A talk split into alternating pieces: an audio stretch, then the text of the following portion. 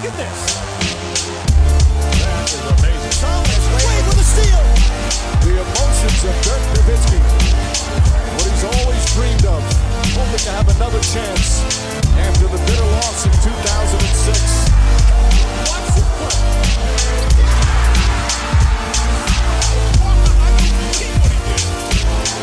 That is amazing. Wunderschönen guten Abend da draußen. Heute zu einem weiteren Fragenstream live hier auf twitch.tv slash André Vogt. Muss ich auch nicht sagen, wenn ihr zuschaut, aber das läuft ja immer noch auf YouTube danach. Und wenn ihr das hier on demand schaut und denkt, ah, ich will auch mal gerne dabei sein, twitch.tv slash André Vogt. Da ist eigentlich immer Dienstagabend. Kein Ton? Wieso ist kein Ton? Äh, Moment mal, eigentlich kann kein Ton nicht sein. Ich sehe. Kleinen Moment, wie es immer so läuft. Wartet, wartet, wartet. Ton ist da, bitte. Was ist denn da los? Leute, macht mich doch nicht fertig. Boah, nochmal ganz von vorne. Cut. So, hallo und willkommen zu einem weiteren Fragestream. Ich habe es alles schon mal gehört, ich sage es trotzdem nochmal, aufgrund ähm, des, des, des Videos. Also, jeden Dienstag gibt es hier live äh, bei twitch.tv Vogt den Fragestream. Ihr stellt Fragen, ich beantworte sie. Wie es genau läuft, erkläre ich gleich nochmal. Wenn ihr es auf YouTube seht oder on demand hier bei Twitch, am besten immer Dienstagabend live hier vorbeischauen bei Twitch und dann könnt ihr dabei sein. Wie? Ja, einfach hier, ihr seht es hier, da, einfach im Chat die Frage stellen. Das hat er hier zwar durch, dann ist es weg, aber keine Bange, ich habe hier auf der anderen Seite, da drüben, habe ich auch noch ein Fenster, da habe ich alle Chats und solange das Ding nicht abraucht hier, äh, der Stream, was passieren kann, sind die Fragen auch alle da und ich gehe einfach radikal, wirklich wie ein Deutscher, wie ein Allmann-Beamter, gehe ich alle Fragen durch. Letzte Woche war ein Experte dabei, der hat die Frage, glaube ich, hundertmal gestellt, ungelogen. Das ist nicht nötig. Ich habe trotz Brille noch gute Augen.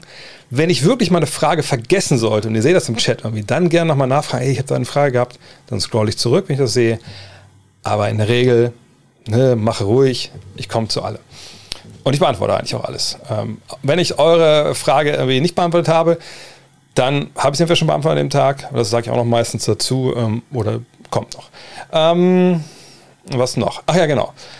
Sage ich ja nochmal dazu. Ähm, Es war lange Usus hier, sich für jedes Abo und Follow zu bedanken.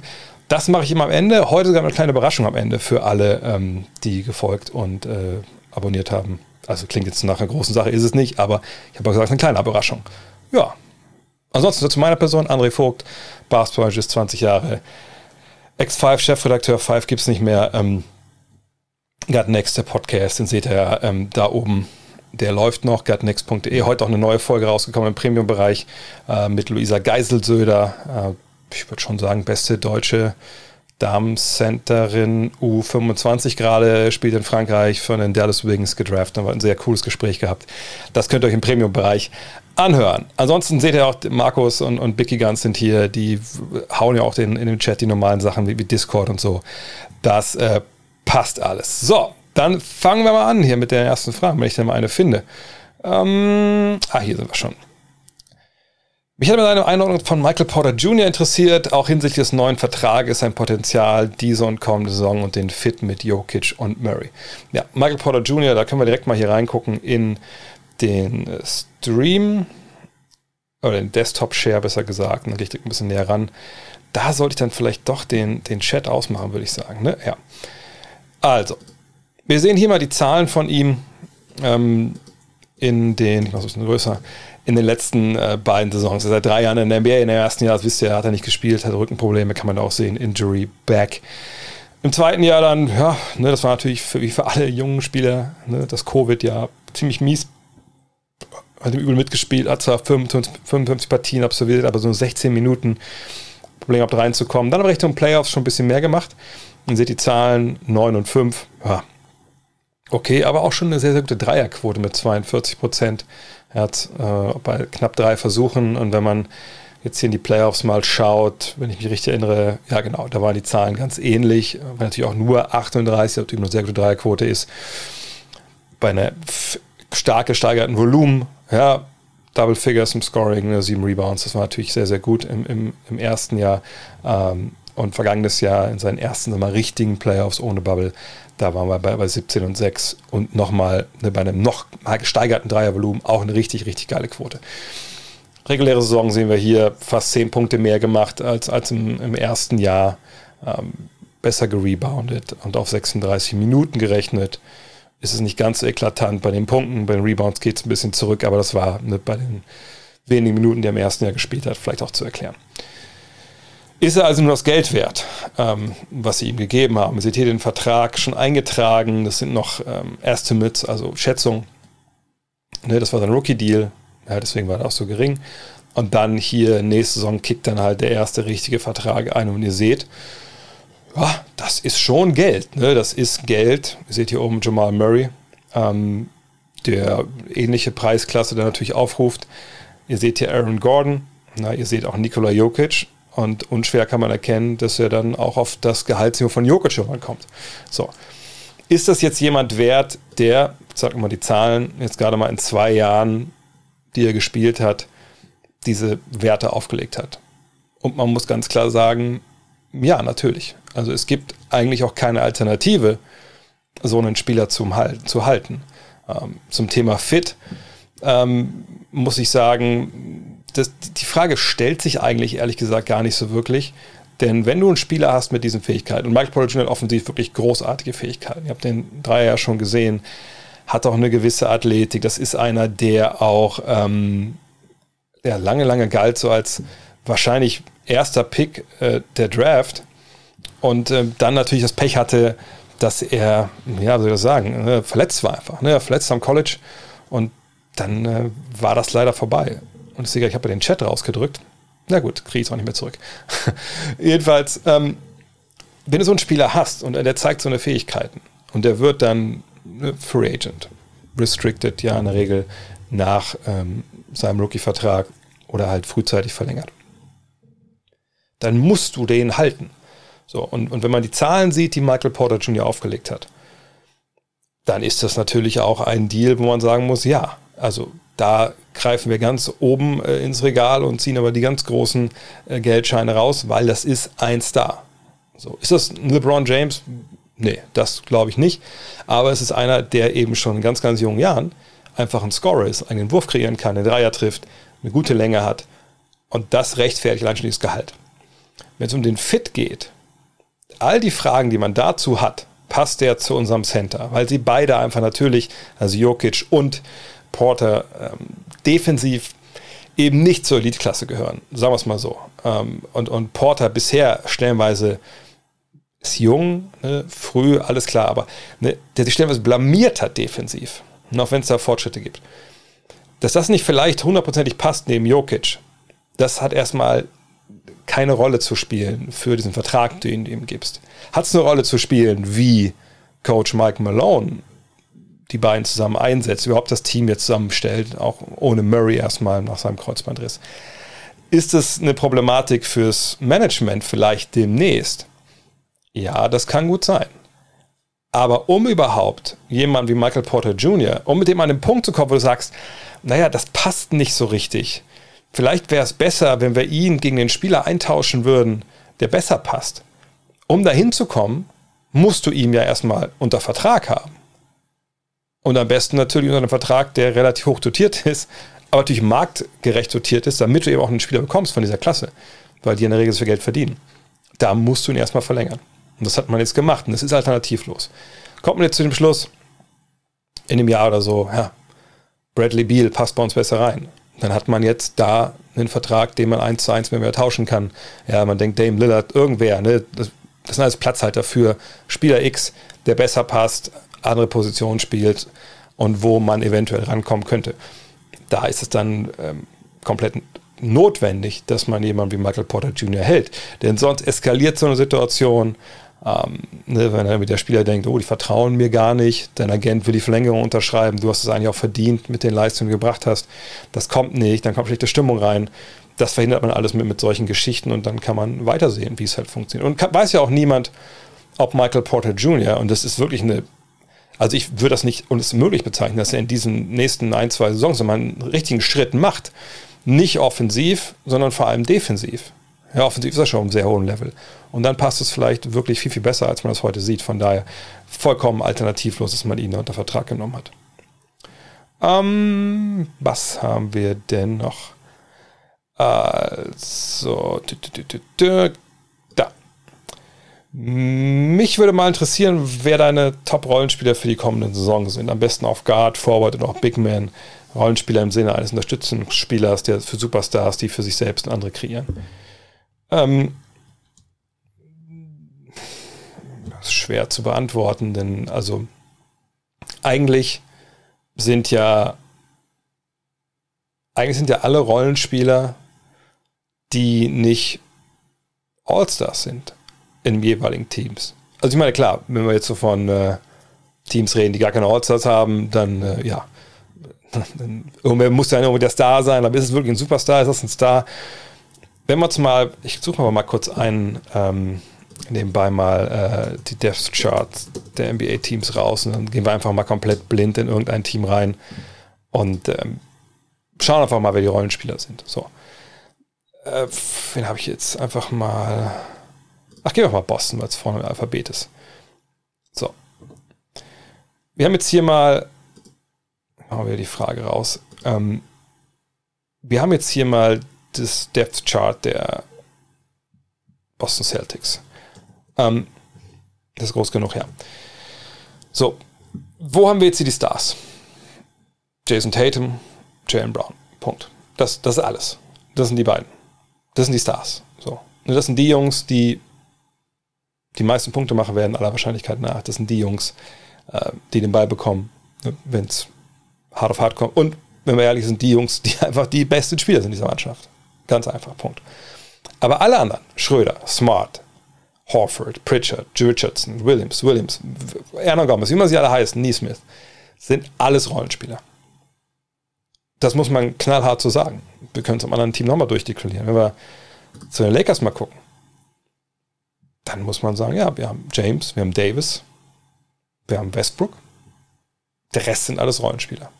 Also meine Definition äh, ist vielleicht auch relativ eng gesehen, aber ich sage halt, die Jungs, die den Ball nehmen können, selber einen, einen, Wurf kreieren für sich und für andere, eine, die selbst Offensive generieren, kann ja auch mal ein Point Guard sein, der, der, der, der ich 10 Assists im Spiel spielt, ist auch ein Star, aber da kommt es darauf an, für meine Begriffe, wie wie kreiert er seine eigene Offense? Ne? Ist er jemand, der nur in der Ecke steht und Dreier wirft? Ähm, ne? Dann ist es bisschen schwieriger mit dem Star-Status, wo ich zum Beispiel nicht behaupten würde, dass Jason Kidd kein Star war, bevor er Dreier werfen konnte.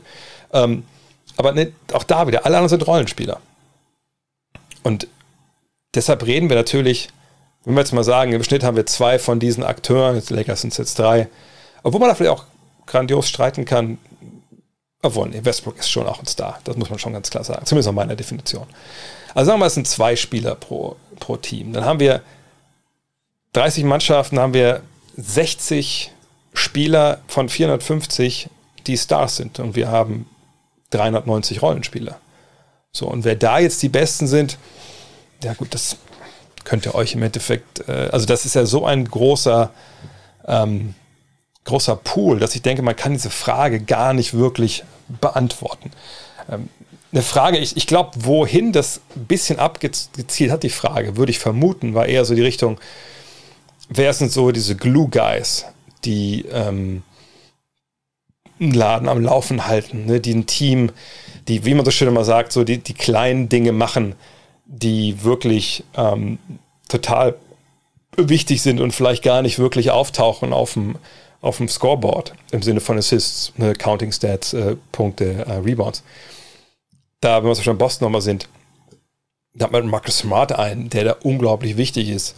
Man hat mit Al Horford jemanden, der wichtig ist. Was mit Dennis Schröder jemanden, der, ups, ein bisschen viel markiert, äh, der quasi so, so ein Zwischending ist aus Rollenspieler und Star, die du auch brauchst. So, die klassische Rolle für so einen Spielertypen wäre so Irrational Confidence Guy, also ein Typ, der aufs Feld kommt, der von der Bank kommt, aber denkt, eigentlich müsste ich immer starten und der auch denkt, ich brauche keinen, der mir Offensive generiert, das mache ich alles selber. So, ne?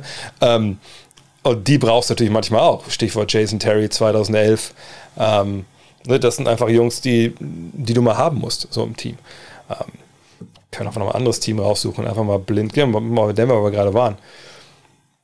Denver, zum Beispiel Monte Morris, ist ein super wichtiger äh, Glue-Guy, den sie halt da haben, den, glaube ich, jeder in seinem Team haben will. Was ähnliches kann man über Jeff Green sagen, durch seine Defensivmöglichkeiten, die er hat auf den großen Positionen und gleichzeitig ne, den Dreier und immer noch die Athletik, wie er sich bewegt. Und so hat jedes Team eben auch Leute auf extrem hohem Niveau. Deswegen würde ich hier ein bisschen ähm, äh, ja, die Frage beiseite schieben und, und, und, sagen, die müssen wir ein bisschen klarer fassen. Ähm, vielleicht nächstes Mal ein All-Glue-Guy-Team äh, können wir vielleicht mal aufstellen. Was gibt's Neues auf der Basketballwelt aus dem letzten Stream? Na, jetzt die letzten zwei Tage, also gestern und heute. Das ist jetzt der offizielle Auftakt der Saison. Ich weiß nicht, ob das oft, ist glaube ich vielen oft gar nicht so bewusst, dass wir das heute oder gestern, gestern hat die Zeit geendet, wo nichts passiert ist. Also das Ding ist blöd, aber es ist wirklich so, nachdem die Free Agency durch war, ne, die Vertragsverlängerungen weitgehend durch waren, war es tot. Das ist manchmal schon im August der Fall und ist dann im September immer noch. Manchmal ist es ein bisschen später. Dieses Jahr war ja alles ein bisschen nach hinten gerückt ähm, durch die Covid-Geschichte etc. pp. Ähm, aber jetzt ist es vorbei. Also gestern ging die Trainingslager für einen Teil der Teams los ähm, mit den Media Days. Und Media Days, das sagte der Name schon, da werden die Medien zum ersten Mal wieder reingelassen. Alles, was wir vorher ge gelesen und, und, gehört haben, bei was ich, Podcasts oder auf ESPN oder wie sie alle heißen, die Seiten, The Athletic, das waren alles jetzt Sachen, wo die, die Beatwriter irgendwie Kontakte haben spielen lassen zu irgendwem, aber sie waren nicht wirklich in den Anlagen der Teams. Da war quasi zu, das war, war Ferienzeit. So. Aber jetzt geht es dann halt wieder los. Oder gestern ging es los, heute geht es weiter. Jetzt gerade die Lakers haben gerade ihren Media Day. Ähm, da kommen dann wirklich die, die äh, Journalisten hin. Ja, und dann ist dann, momentan ist glaube ich, wie ewig noch Covid-konform mit einem Podium, wo alle Spieler vorne draufgesetzt werden. Das ist normalerweise nicht, sondern normalerweise sitzen die dann so rund um den Spielfeldrand. Äh, man kann mit denen quatschen. Äh, nur die Stars kommen dann aufs Podium. Ähnlich wie bei den Playoffs. Und ähm, jetzt werden die, die Spieler durchgeschickt, die Presse kann Fragen stellen. Und dann gibt es schon so die ersten Aufreger ihr habt es mitbekommen gestern und, und, auch heute wieder. Ja, Bradley Beal sagt, warum soll man sich denn impfen lassen, wenn man eh Covid bekommt? Okay. Ja, okay, erklären wir dir das auch nochmal. Kyrie Irving sagt, nö, ich lasse mich nicht impfen und wenn ich dann keine Heimspiele machen äh, darf in New York und auch in San Francisco nicht spielen darf, weil das da nun mal Voraussetzung ist, um bei so einem Event dabei zu sein, dass man geimpft ist in den jeweiligen Städten, ja, dann ist es natürlich in den News. Wenn wir auch mal erfahren, dass sich Zion Williamson den Fuß gebrochen hat, vor Wochen, Monaten schon, und keiner hat es rausbekommen bis jetzt, dann denkt man natürlich, wait, wait what? Ähm, ne, und so kamen ein paar kleine Verletzungen jetzt raus, äh, wo man, aber jetzt, wo nichts wirklich Entscheidendes dabei war, wo irgendwie jetzt die Saison verpasst wird, aber wo man jetzt schon fragen muss, okay, also wie, also weil zum Beispiel bei Williamson hieß es halt, ja, ja, Saisonbeginn ist er wieder dabei, aber das heißt ja nicht, dass er jetzt im Camp zu 100% dabei ist. Also was können wir da jetzt erwarten? Clay Thompson wurde zum Beispiel gesagt, ja, Januar, gucken wir noch mal. Ne, alles so eine Geschichte. Ähm, von daher ist jetzt schon einiges passiert und jetzt läuft der Motor. Ja, das geht jetzt in einem durch, bis es dann wieder soweit ist, dass die Free Agency zu Ende ist. Oder halt ne, so abgeflacht, dass wir dann darüber reden, dass Avery Bradley sich bei den Warriors äh, eingeschrieben hat. So. Äh, von daher, jetzt geht's los ist Kyrie der dümmste Spieler der NBA. Ähm, mm. ich mit Dummheit würde ich das nicht betiteln wollen. Ähm, ich habe ja diesen, diesen, einen Spruch, ich weiß nicht, ob der schon beim, beim Gut Next Bingo mit dabei ist, dass ich immer sage, wenn so Spieler immer wieder irgendwie für Schlagzeilen sorgen, die nicht unbedingt positiv sind, oder sich immer wieder verletzt sind oder es immer irgendwie Drama um Spieler gibt, dann sage ich immer, naja, der Spieler ist an dem Punkt, wo man sagt, ja, mit dem Spieler ist, ist immer was. Mit dem ist immer was. Und da ist Kyrie Irving jetzt wirklich. Also es gibt ja auch diesen schönen Begriff der Tyson Zone, ja, ähm, wo ja Mike Tyson vor ein paar Jahren mal der erste war, der die betreten hat mit Gesichtstattoo und Ohren abbeißen und, und was nicht alles für wilde Sachen der gemacht hat. Ähm, äh, und in der Zone würde ich jetzt auch so langsam aber sicher Kyrie Irving verorten. War das ein bisschen drüber? ähm, vergangenes Jahr, gerade als er dann mit seinem Weihrauch und so durch den Boston Garden gegangen ist vorm Spiel, ja. Ne, da wo, war es fast schon so ein bisschen Basketball-Bubble, Volkssport, sich darüber lustig zu machen. über die, ja, in dem Fall auch religiösen Ansichten oder, ne, oder spirituellen Ansichten von Kyrie Irving. Aber das, was wir jetzt natürlich wieder gelesen haben, dass er gesagt hat, nö, ich lasse mich nicht impfen, weil ne, in Moderna, glaube ich, da um den Impfstoff ging es, da, oder er selber hat es nicht gesagt, er, hat, ähm, er folgt einem Verschwörungsideologen auf, auf Instagram und liked dessen Post, der halt sagt, naja, mit, diesem, äh, mit dieser Impf Impfung sollen halt Afroamerikaner kontrolliert werden wegen irgendeinem teuflischen Plan. Naja, und jetzt auch natürlich nicht beim Media Day war, weil er nicht da sein darf, weil er nicht geimpft ist. Ähm, da kommt man natürlich zu einem Punkt, wo es dann, ehrlich gesagt, ne, wenn jetzt so einer sagt, oh, das sollte man jetzt nicht so eng sehen oder da muss man jetzt auch mal, ne, sorry, aber der, das ist seine, seine Meinung. Nee, das ist dann auch ein Punkt erreicht, wo man sagen muss, nee, der Mann braucht Hilfe.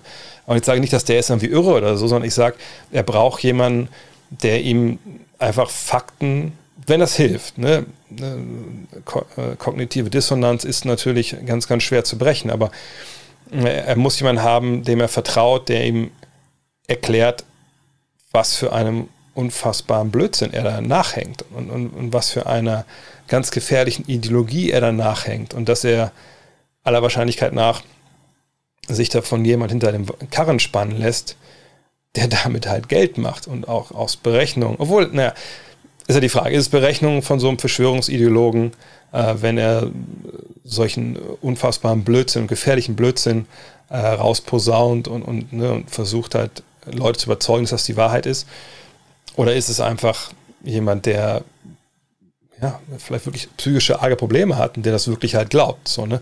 Ähm, das weiß man halt nicht. Aber Kyrie Irvings Situation ist eine, die ich ganz schwer zu lösen finde. Denn er scheint ein Mann zu sein, der seinen Prinzipien treu bleibt. Ja, also for better or worse, wie die Amerikaner sagen. Und das kann natürlich diese Saison und die Saison jetzt in Brooklyn, da geht es nur um den Titel. Alles andere wäre eine Enttäuschung. Wenn die nicht Meister werden, haben sie nichts erreicht. Und eine, vor so einer Saison dann so, die reden ja oft, den Amerikaner, die Trainer oft so, ah, Distractions, das ist eine Distraction, das lenkt uns ab und so. Und das, da geht es meistens um die nichtigsten Sachen, die, die man davon nachlesen kann, wo nur geschrieben wird, um irgendwas schreiben zu können. Aber die Nummer hier, dass du Gefahr läufst, dass dein drittbester Spieler, ich glaube, darauf können wir uns einigen, wenn die anderen beiden Spieler Kevin Durant und James Harden sind, dass dein drittbester Spieler und, und mit Superstar und, und mit Abo All-Star und einer der, der besten Dribbler der Welt, einer der besten Scorer der Welt auch, wenn der jetzt sagt, nee, also so ganz ehrlich, bevor ich mir da eine Spritze geben lasse mit einem äh, Impfstoff, wo Chips drin sind, die mich äh, dem Teufel weihen, da spiele ich lieber meine Heimspiele nicht und ich spiele nicht in, äh, in San Francisco, dann hast du ein Riesenproblem. Und ich ehrlich gesagt weiß ich nicht, wie du das lösen kannst. Aber mit Dummheit finde ich das nichts zu tun. Es ist halt eine ganz, ganz schwierige Situation. Ähm, noch eine Frage zu den äh, Nuggets. Ja, wie findest du die Vertragsverlängerung von Michael Porter Jr., habe ich schon mal geredet, und Aaron Gordon. Aaron Gordon war ja im Endeffekt auch alternativlos. Du hast ihn letztes Jahr dann verpflichtet ähm, per Trade. Und ähm, natürlich willst du auch den happy halten. Du hältst ihn du fehlt eh schon Jamal Murray. Ich finde, das war nur folgerichtig. Und von der, äh, der Kohle her würde ich jetzt nicht sagen, dass das irgendwie überbauen. Wir können es gerne mal anschauen. Ich rufe es nochmal nebenbei auf. Ähm, ich würde jetzt nicht sagen, dass es von der Kohle jetzt her viel zu viel war. Wir sehen es hier. Das ist nach neuem NBA-Geld, ne, vor zehn Jahren hat man gesagt, was ist das für ein Wahnsinnsbetrag, aber nach neuem NBA-Geld finde ich das schon okay. Er ist ein wichtiger Typ, auch gerade defensiv. Von daher, das hat schon gepasst. Aber oh, vielleicht nochmal zurück. Äh, man sieht natürlich aber auch hier, das wird schon eine richtig wahnwitzig teure Truppe hier. Und wenn Nikola Jokic hier Free Agent wird 2023, dann kommt er nochmal ein guter Schlag oben drauf. Und ob man jemanden wie Will Barton nicht auch noch irgendwie halten muss, vielleicht, das wird schon spannend wie, wie teuer die dann wirklich werden und wie weit sie bis dahin gekommen sind. Aber ich sage das ja seit Jahren und wahrscheinlich wird es nie passieren, aber für mich sind die Nuggets nach wie vor Kandidat für, für einen Superstar-Trade. Eben weil sie so viele interessante Spieler haben äh, mit relativ hohen Verträgen. Ähm, was genau ist die Aufgabe von Adam Silver und wie ist die Hierarchie im Vergleich zu den Teambesitzern? Das ist eigentlich relativ schnell erklärt. Man muss sich so vorstellen. Wir haben ja wie gesagt, ich sage das immer so einfach, wie es geht. Also wir haben 30 Milliardäre, denen jeder ein Team gehört. Klar, manchmal gibt es Besitzergruppen, aber dann gibt es dann einen, ne, der die meisten Anteile daran hält. So, deswegen, ne, sagen wir mal, 30 Milliardäre haben sich 30 Teams geleistet. So. Und die spielen jetzt ja nicht in, in der Euroleague oder in der Bundesliga, also eine Liga, wo sie sich für qualifizieren müssen, wo es Gesetze und Statuten gibt, wo die, wenn sie da reinkommen, ah, okay, dann lesen wir uns die mal durch. Ja, so machen wir das jetzt. Sondern diese 30 Besitzer, ja, historisch gesehen natürlich waren Mark Cuban nicht dabei, als die NBA vor 75 Saisons gegründet wurde. Aber diese Besitzer sind die Liga. Also die sind die, die sich ihre Regeln geben. Ja, Fieber und so ist denen halt alles egal. Also, also Fieber, wenn die Fieber sagt, jetzt gibt es bald vier Punkte, worauf die NBA sagt, ist aber kein Bock drauf, dann gibt es den halt nicht. Das sind die Regeln ja auch nicht gleich. Ja, sind natürlich schon über die Jahre haben sich angeglichen irgendwie, aber die NBA macht ihr Ding. Und diese 30 Mann sind das eine Gewicht von, von zwei ja, Seiten der Waage. Und das andere ist die Spielergewerkschaft, die die Spieler vertritt. So.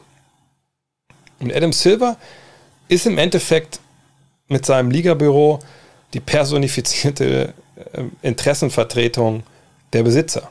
Wenn hier die Spielergewerkschaft ist, ja, da wird es ja jemand Neues gewählt, wenn ich mich ganz falsch erinnere, der bisschen vorsitzt. Ne, die wählen ja auch ihre eigenen ne, Vertreter. Jedes Team hat ja quasi einen Vertrauensmann und dann gibt es dann Leute wie Chris Paul, die dann ne, die, die, Liga, also der, der Gewerkschaft vorstehen. Dann gibt es dann halt, äh, wie ist der, Michelle Roberts, äh, die halt dann ne, Verhandlungen führt. So. Und genau das Pendant von Roberts ist halt im Endeffekt Adam Silver. Der ist halt derjenige, der für die 30 Besitzer den Ligabetrieb steuert. Ne? Nicht im Sinne von, wie viele denken, er ist der Strippenzieher, so, ne, der dann im Hintergrund mit den Freimaurern ausschangelt, wer Meister wird und dann den Schiris irgendwie ein Zeichen gibt, jetzt bitte den, das jetzt bitte ein Foul, sondern er ist derjenige, der sich Gedanken macht über Vermarktung. Ne? Ähm, wie, wie wollen wir uns, das beste Beispiel, YouTube. Ne? Andere Ligen wie die NFL so sagen, nee, YouTube und so, sobald einer da einen Touchdown hochlädt, wir strafen den ab und die ganze Familie kommt in den Knast. NBA sagt, nee, Mann, ey, macht, haut, haut eure Mixes raus, ballert Content, geil, Hauptsache NBA ist überall und wird geteilt und klar könnt ihr das Ganze nicht unbedingt komplett monetarisieren, aber das ist ja auch klar, ist ja unser Content. So. Das ist eine Entscheidung, die wird, das, wird im Liga-Office getroffen. Das ist eine Entscheidung, die muss nicht unbedingt dann, äh, es gibt viele Entscheidungen, die müssen nicht unbedingt auch mit den Spielern äh, verhandelt werden. So. Aber es kommt eben auch dieser Punkt, wo das Collective Bargaining Agreement zwischen Spielergewerkschaft und Liga geschlossen werden muss. So. Und das ist nun mal, das ist nicht, die, äh, ist nicht das Fundament der NBA. Das Fundament der NBA ist so eine Satzung, die die, die 30, damals natürlich noch nicht 30, aber ne, die die Liga-Besitzer sich irgendwann mal selbst gegeben haben. So die Regeln, wie sie intern Sachen geregelt werden. So. Aber die CBA bestimmt halt alles. Ne? Wie Trades funktionieren, ähm, wie hoch Maximalverträge sein dürfen, ähm, wie überhaupt, ähm, ne, wie Gehälter gezahlt werden können, etc. pp. Das ist quasi alles da drin, wie der, das Tagesgeschäft der NBA läuft. Das ist alles im CBA, wie, das ist eigentlich das Wichtigste immer, wie das Geld verteilt wird, was die Liga mit Basketball einnimmt. Wie viel kriegen die Besitzer, wie viel kriegen die Spieler. So. Und diese Verhandlungen sind natürlich unfassbar wichtig und die finden alle paar Jahre mal statt je nachdem, wann Verträge aufgekündigt werden oder wann sie auslaufen. Und da ist dann wirklich eine, für meine für die wichtigste Arbeit von Adam Silver. Er ist der Verhandlungsführer und auch ein Stück weit Vermittler zwischen Spielern, Spielergewerkschaft und Besitzern. Denn er selber kann eigentlich nichts entscheiden. Er kann nicht sagen, ah, ja, gutes Angebot, das machen wir jetzt, sondern er muss immer mit allem zu den Besitzern laufen und fragen, wie machen wir das jetzt? Ich denke, das ist cool. Ne, er ist ein bisschen der, wie heißt das, Konziliere. Ich, ich habe jetzt nicht das, die Sopranos geguckt, aber ne, der Typ, der mit dem Mafia-Boss quasi daneben steht, ein bisschen erklärt, wie es läuft, so, oder was da juristisch eine gute Idee wäre. Ne, das ist im Endeffekt Adam Silver. Bedeutet aber auch, er ist eben nicht dieser Alleinherrscher, er ist nicht der, der alles bestimmen kann, sondern was, jede Regeländerung etc., die, die landet irgendwie dann ne, woanders. Also er selber kann es in der Regel nicht durchdrücken, sondern es gibt nur ein Komitee, was dann halt darüber gucken muss. Sachen wie, wie ein Dresscode auch früher von, von David Stern, klar, ne, da hat er eine gewisse Macht gehabt, hätte auch Silver. Ähm, aber alles in allem ist er halt ein Angestellter von den Besitzern. Und das schränkt seine Macht halt zum einen ein und zum anderen die Tatsache, dass es eben dieses andere Gegengewicht gibt, die Spielergewerkschaft und dieses Collective Bargaining Agreement, was im Endeffekt, ja, ne, für viele Sachen, für eigentlich fast alles regelt. Ähm, aber natürlich hat Silver auch Sachen wie, er kann zum Beispiel, jetzt gibt es den neuen Wilson-Ball, ihr seht den da hinten, da, da liegt da, den werde ich die Tage auch mal testen jetzt.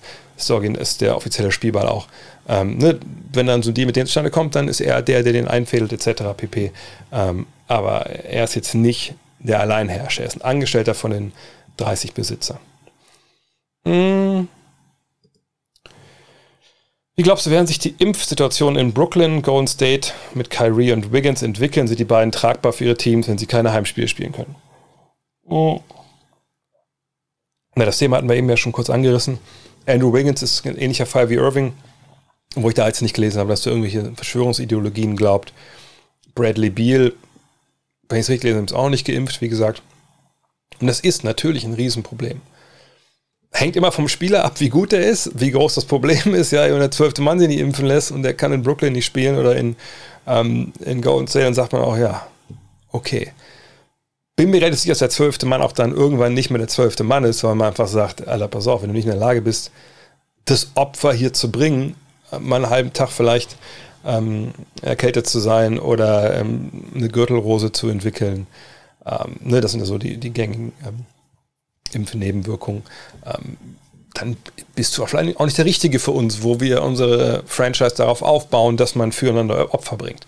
Ähm, aber natürlich, wir reden hier von Spielern mit Beal, mit, mit Irving und mit, mit Wiggins, die wichtig sind für ihre Teams. Bei Wiggins ein bisschen weniger als die anderen beiden, aber, aber immerhin. Und für meine Begriffe gibt es für die in den New York und äh, San Francisco Markt, ähm, also im Endeffekt müssen sie sich impfen lassen. Sonst geht das einfach nicht klar.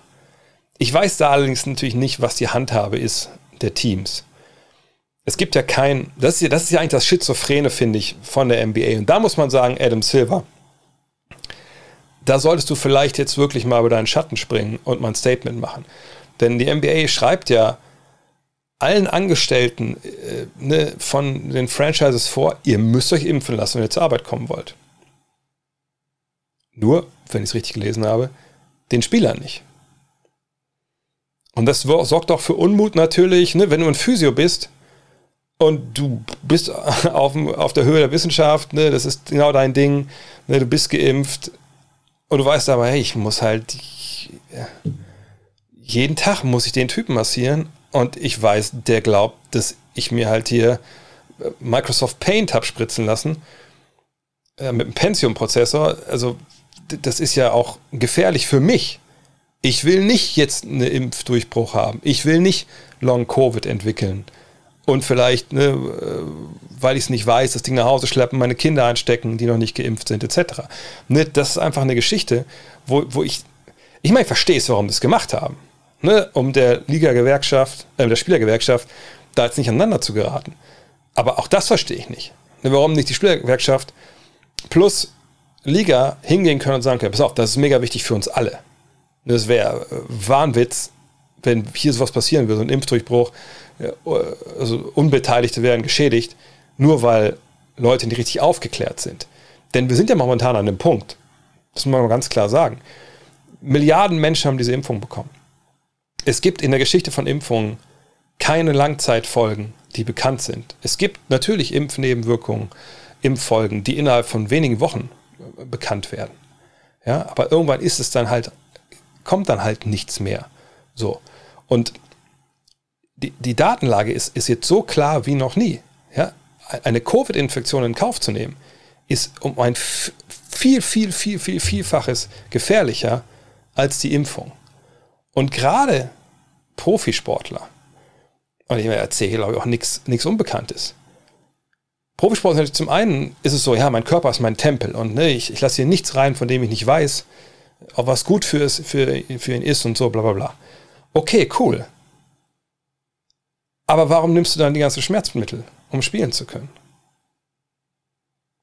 Ne, also das, das, ist ja, das ist ja wirklich, wenn man das nicht mehr vor Augen hält, was das für Medikamente sind. Natürlich sind die auch sicher irgendwo, aber es sind Medikamente, die süchtig machen, es sind Medikamente, die die Nieren schädigen können, etc. pp. Ne? Und über die Jahre gibt es genug Leute, die auch erzählt haben, wie ihnen diese Medikamente zugesetzt haben. Ne? Und wenn man mit Spielern spricht in der NBA, natürlich, es gibt Leute, die, jetzt kann man sagen, vielleicht sind es auch alles die, die sich geimpft haben und den, die hauen sich alles rein und denen ist alles egal. Aber ne, mir kann ja keiner erzählen, dass ein Kyrie Irving oder ein Bradley Beal, äh, wenn er jetzt irgendwie ein Spiel verkippe stand und sie mussten spielen und der Arzt sagt, pass auf, kein Problem, nimm das hier, dann ist alles gut, dass sie das nicht nehmen. So. Ne, vielleicht tue ich ihnen auch Unrecht, aber das ist halt eine Welt, wo Medikamente nehmen, sie sich fit spritzen lassen, der schon dazugehört. Und nicht erst seit der NBA, auch schon im College oder sogar in der Highschool. Ähm, und da jetzt ne, zu sagen, lass mich nicht impfen, bei der Datenlage, bei den Infos, weil das ist ja auch alles für die zu haben. Ist ja nicht so, dass die jetzt zu Hause sitzen und denken, oh, ich bin in meinem Internetkeller, aber ich weiß nicht so richtig, wen ich fragen soll. Denn meine ganzen Jungs von früher, von denen ist keiner Arzt geworden, naja, gucke ich mal auf Telegram, so, ne? weil sonst weiß ich nicht, wer mich wenden kann. Nein, du hast ja einen Mannschaftsarzt. Sicherlich wurde der nicht angestellt, um dir irgendwelche Studien rauszusuchen äh, aus, äh, aus, aus, aus dem Lancet oder so und dir zu zeigen, was die Vorteile und, und Nachteile sind, wenn man sich impfen lässt oder nicht, oder dir zu erklären, dass es keine Impfspätfolgen gibt. Aber der wird das schon drauf haben. Und wenn er das nicht drauf hat, dann wird er irgendwen beauftragen können, der dir das erklärt. Irgendein Studienkollegen von dem, der was weiß ich studiert hat, ne, wirklich dann Virologie oder so. Ne, und, und die haben alle Infos und sie, sie müssen es, sie, sie müssen es nur glauben. Aber es geht ja nicht mal ums Glauben. Sie müssen es aufnehmen und denken, naja, ich bin ja ein geradeaus denkender Mensch normalerweise. Das macht schon Sinn. So. Und dass sie das nicht machen, dass die Liga nicht vorschreibt, finde ich, finde ich arg bitter. Vor allem, wenn du es halt anderen Leuten vorschreibst, dem Fußvolk, sage ich mal. Und da hat die NBA einen, einen riesen, einen riesen Fehler gemacht. Ob sie jetzt noch den noch berichtigen können, weiß ich ehrlich gesagt nicht. Ich finde aber, sie sollten es tun. Und dann haben wir diese Problematik auch nicht.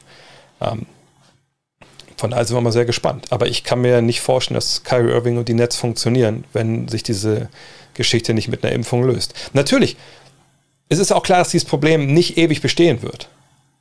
Ne? Also sobald die Pandemie, und hoffentlich ist es ja im, im Frühjahr dann so, wenn es wieder warm wird, die Leute wieder nach draußen gehen können, ne, wenn ne, ne, der saisonale Faktor dazu kommt, und wenn bis dahin keine neue Variante auftaucht, die alles über den Haufen wirft, dann ist es dann wahrscheinlich vorbei. Aber eben auch nur, wenn bis dahin noch weiter Leute ge geimpft werden. So. Und dann fällt natürlich auch wahrscheinlich dann so ein Mandat wie in New York, dass man nicht ungeimpft irgendwo rein darf. Nur jetzt ist es halt so und die lange, lange Teil der Saison wird so sein. Deswegen, es muss eine Impfung geben. Zum Briefe gibt es sonst keine Lösung. Ähm, oh, das, ist jetzt auch mal, das ist aber wirklich mal ein Themenwechsel hier. Wann kommt der nächste 2K22-Stream? Und wie viel besser sind du und dein Avatar jetzt? Ähm, ich hoffe morgen. Ich hatte es heute eigentlich vor, dann hatte ich aber heute mit Luisa äh, Geiselsöder den Termin. Ähm, am Morgen tagsüber habe ich aber relativ wenig um die Ohren. Klar muss ich ein bisschen jetzt auch vorbereiten. Nächste Woche kommen die ersten ähm, Saison-Preview-Streams. Äh, äh sind keine Streams, sind Podcasts. Äh, die macht zusammen mit Dean, äh, der ist so wieder zurück in L.A. Ähm, von daher wollen wir Donnerstag, Freitag aufnehmen, aber der ist weg in L.A., das wird eher abends der Fall sein. Ich hoffe mal morgen, aber wahrscheinlich, Problem ist halt wirklich, dass ich halt abends nicht so gut zocken kann momentan. Äh, deswegen mache ich es eher wahrscheinlich dann tagsüber. Ja, aber könnt ihr auch on demand gucken. Aber ja, ich habe jetzt, ich gebe es gerne zu. Ich habe immer gedacht, so, okay, ich werde langsam ein bisschen besser. Ich habe gesehen, der Bild, den ich da hatte, diesen Point Guard, eine Two-Way, Scorer, bla bla bla. Ähm, der war schon okay. Ich habe gemerkt, Alter, ohne eine finanzielle Investition in VC komme ich da nicht weit. Und da ich das Game, ich meine, ich arbeite auch für 2K mit Getting Buckets, von denen bekommen habe, habe ich mir gedacht, okay, die 20 Euro, die, die gönne ich mir jetzt. Jetzt bin ich da auf, glaube ich, Level 87. Alex sagt vor allem mit VC. Grinde aber ganz gut meine, meine Plaketten, also gerade so im Wurf, das war jetzt okay. Habe auch schon ein paar ganz gute Spiele hingelegt. Letztens waren es einmal 24 und 8.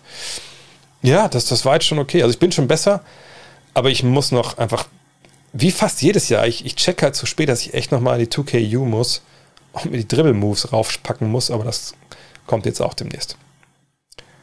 Ähm Ach, das mit der Halle gehört die andere Moderation, dass ich fast schon in jeder Halle war. Ja, das ist eigentlich echt eine gute Idee. Mhm. Cause it's funny, cause it's true. Ich hatte echt einfach, das muss man wirklich sagen. Das war wohl letztes Mal so bewusst, als wir diesen ähm, RIP 5 Stream gemacht haben, den ihr auch noch hier on demand gucken könnt das ist einfach so, so unfassbar ist, dass ich meine, wie gesagt, ich war jetzt ja nicht der Einzige, der die Five gegründet hat. Wir waren ja zu dritt, aber also Jan, Sven und ich, plus Mark, plus Thomas. Ähm, aber dass wir diese, dieses, dieses Magazin 2003 gründen, ne, in, dem, in dem Sommer, wo Deutschland in Stockholm, noch nicht mal, in Norrköping, fliegen sie ja raus gegen Italien, eine Olympia-Fahrkarte, ja, quasi verstolpern, ne, wo der deutsche Basketball nicht am Boden liegt, aber wo wirklich so, fuck, ist nicht richtig geil. Ähm, dann 2006 bin ich nicht bei den Finals dabei, ähm, weil es finanziell einfach auch nicht ging, mich da keiner geschickt hat. Und man denkt so, ah, hat jetzt das, den Höhepunkt vielleicht von Dirk verpasst und so. Äh, nachdem man 2005 aber mit dabei war in Belgrad zwei Wochen. Ähm, und dann auf einmal geht's los. Dann ist 2011 und, und, und, und ich bin dabei. Und dann durch die Trips war mit, mit, mit TR Germany oder damals Teamsportreisen auf einmal bei diesen unfassbaren Games dabei gewesen sein. Und natürlich auch durch das Crowdfunding, äh, die, die Finals, ähm, Oklahoma City, äh, Miami, das war so das erste Finale, wo ich dann außer der Reihe war, finanziert damals noch. Also da gab es gerade Next schon, aber das war jetzt nicht so, dass. Ähm, das, es gab halt kein Crowdfunding an sich, sondern Leute, ihr habt mir quasi Geld gegeben, sagt, komm, fahr hin, berichte von da. Äh, und danach geht das Crowdfunding los und auf einmal bin ich bei den Finals und, bin bei diesen, mit, mit, mit TR Germany, bei den Podcast-Trips, natürlich auch oft mit euch, bei diesen geilen Spielen, ja, Kai Irving 61 äh, in San Antonio, äh, Steph Curry, was waren 12 Dreier, Verlängerungssieg gegen, gegen Oklahoma City mit, mit KD und so. Ähm, ich, ich bin bei Spiel 6 dabei in Miami, als Ray Allen den Dreier wirft. Ähm, also unfassbare Dinge, ne? oder als Kyrie in Spiel 7 äh, den Dreier gegen die Warriors trifft. Ne? Das sind also Sachen, ähm, das ist unfassbar, dass, dass der überall in der Halle war. Aber es war so, das ist halt so, so krass im Nachhinein. Ähm, ja, die wöchentliche Ben Simmons-Frage. Wie soll die Sixers beziehungsweise die NBA jetzt in Sachen Ben Simmons-Verfahren, was sagst du zu den ganzen Spielern, die sich bewusst, ja, das haben wir eben schon gemacht. Ähm, ja, Ben Simmons,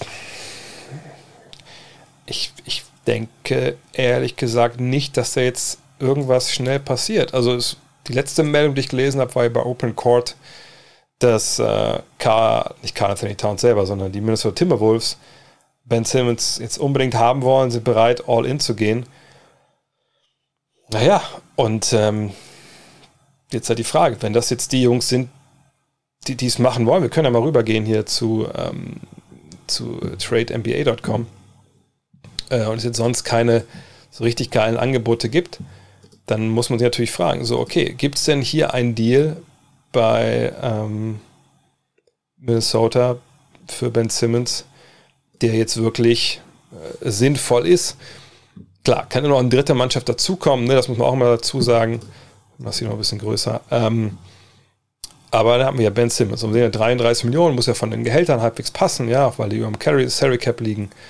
So, dann denke ich mal, dass er auf jeden Fall wahrscheinlich D'Angelo Russell rein muss. Plus X. So. Wenn man jetzt sagt, wir Trade ihn zu den Sixers. Ähm, tja, und wen denn eigentlich jetzt noch? Also wen kann man noch geben? Malik Beasley, sicherlich interessant, aber so, dann sind wir schon bei 44. Das heißt, sie müssen eigentlich noch 10 Millionen drüber. Also sagt man jetzt, Danny Green und Seth Curry sollen gehen, kann ich mir eigentlich nicht so vorstellen. Kork, Matz und Yang, ja, irgendwie eventuell ja, aber ist man dann so viel besser? Also, ich, ich, ich weiß es ehrlich gesagt nicht. Also ich glaube, so straight up kann ich mir da jetzt nicht vorstellen, dass es da einen großartigen Deal gibt. Und ganz ehrlich, für den Preis, den, den Daryl Morey da aufgerufen hat die ganze Zeit, jetzt dann für, für Russell Beasley plus X zu sagen, ja, das läuft schon, dann kann ich mir nicht vorstellen. Und der Gegenwert, der natürlich der wäre, der, der am sinnvollsten wäre, im Carl Anthony Towns, den kriegst du natürlich nicht. Und auch da will man natürlich fragen, Towns und, und Embiid kann das funktionieren. Von daher, ähm, ich glaube, wir sehen erstmal nichts. Ich glaube, wir müssen warten darauf, dass bei irgendwem sich die Ausgangslage ändert. Und das werden wahrscheinlich nicht die Sixers sein. Also ich glaube, dass die Ausgangslage sich eher irgendwo anders ändern wird, dass irgendein Team eine Verletzung bekommt ähm, ne, oder irgendwie merkt relativ schnell, oh, der Spieler, den wir im Sommer geholt haben, der passt hier aber überhaupt gar nicht rein. Was machen wir jetzt überhaupt? Aber das sind eigentlich eher so Sachen, die Mitte Dezember passieren, dann durchgeführt werden, weil dann, äh, auch das sage ich jede Woche, die Free Agents des Sommers auch getradet werden dürfen. Und ähm, Gespräche fangen oft schon relativ früh an, auch schon im November, wenn man früh merkt, auch nach dem Camp manchmal direkt, das, das funktioniert nicht so. Aber das würde ja heißen, dass Ben Simmons ein paar Wochen jetzt kein Basketball spielt. Klar, habt ihr das Video wahrscheinlich gesehen auf Instagram, wie er Dreier wirft und so und dankt, oh, dankt gegen irgendwelche Freizeitspieler. Ja, das ist, das ist ein tolles Video, Ben, das haben wir schon ein paar Mal gesehen von dir. Und dein Dreier, die Würfe waren zwar drin, aber so vom Dribbling, bis der Ball geworfen wurde, naja, also da gibt es Spieler, die laufen derzeit zweimal von Grundlinie zu Grundlinie, so langsam wie das ist. Nee, das sind jetzt auch keine Videos. Ich weiß, was, warum er die raushaut. Und Motto, ich arbeite an meinem Spiel, guck mal, ich kann werfen. Ich bin wichtig für dich, NBA-Team, was bisher nicht bereit ist, genug für mich abzugeben. Sorry, das wird nicht funktionieren. Außer bei den Kings. Und nach wie vor denke ich, dass das vielleicht die Destination ist, wo, wo, wo es werden wird. Aber ich, ich glaube nicht, dass es jetzt, jetzt demnächst passiert. Es sei denn wirklich, Darren Morey sagt, Alter, das ist so eine Scheißsituation. Das wird nicht besser werden. Aber das kann ich mir nicht vorstellen. Ich kann mir nicht vorstellen, dass er wirklich Ben Simmons verscherbelt für, für, für Spieler, die ihn nicht wirklich weiterbringen. Das kann ich, auch weil, wenn du überlegst, was da alles dranhängt, im Endeffekt, und das war natürlich nicht seine Idee und, und nicht seine Ära, aber der ganze Prozess hängt an Ben Simmons. Das war der Number One Pick. Nicht Embiid. Embiid, was war er? 4, 5. Simmons war Number One. Simmons, Embiid, das waren die beiden Spieler, um die alles aufgebaut werden sollte, was im Endeffekt ne, die Früchte des, des Prozess sind.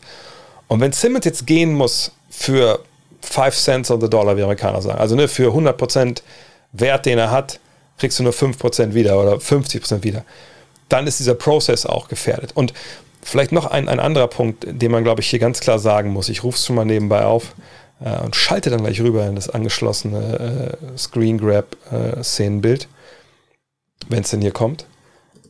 Jetzt wenn ihr hier mal schaut, das ist das Salary Cap der Sixers.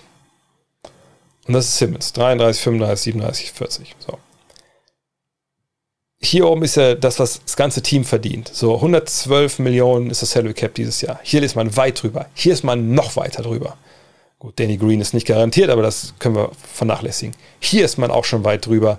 Und erst hier gibt es dann irgendwie bisschen Entlastung, weil dann Tobias Harris vom, vom, von, von der Payroll runterkommt. Ähm, so, jetzt kann man sagen, ja gut, aber hier ist ja Ben Simmons, wenn er wegkommt, dann sind es ja 33, 35 weniger und dann kann man vielleicht mal sehen. Nee, kann man halt nicht, das ist es ja. Wenn du Ben Simmons tradest, dann hast du nur diese eine Chance, um diesen Kern, den du hast, Simmons, Harris, Embiid, plus die Rollenspieler, wie gut die jetzt sind, kann man diskutieren. Wenn du damit Meister werden willst, dann kannst du diesen Simmons-Trade eigentlich nicht verkacken. Du kannst da keinen Fehler machen. Denn es wird danach, es gibt keinen zweiten Versuch. Es gibt keinen Draft-Pick, der dann jetzt kommt, wo du irgendwie wieder früh reingreifen darfst und holst ja den, den nächsten Ben Simmons. Nein, du musst jetzt für ihn, du musst einen oder zwei oder von mir ist auch drei Spieler kriegen, aber wahrscheinlich ist es eher ein oder zwei, die bei dir so gut reinpassen, dass du automatisch wieder Championship-Kandidat bist der bist du jetzt auch mit ihm. Nicht der Top-Favorit, aber weil es da die Schwächen gibt, aber du bist auf dem Level. Und letztes Jahr waren sie das beste Team der Eastern Conference nach der regulären Saison. Von daher, du musst es, das muss, das muss funktionieren. Wenn das nicht funktioniert und du kriegst die Henry Russell und, und Malik Beasley nur, dann wirst du nicht Meister und der Prozess ist gescheitert. Und dann kommst du von Höchst auf Stöckchen. Was ist denn dann mit Embiid? Der hier verlängert hat. Ihr seht das hier, die Estimates. So, wer ist denn dann überhaupt noch an Bord? Da musst du Harrison verlängern, fängst du ganz von vorne um ein Beat an. Deswegen, Simmons ist eine unfassbar wichtige Personalie, die einfach, dieser Trade muss passen. Und der Trade wird kommen, aber nicht heute und nicht morgen, denke ich. Hm.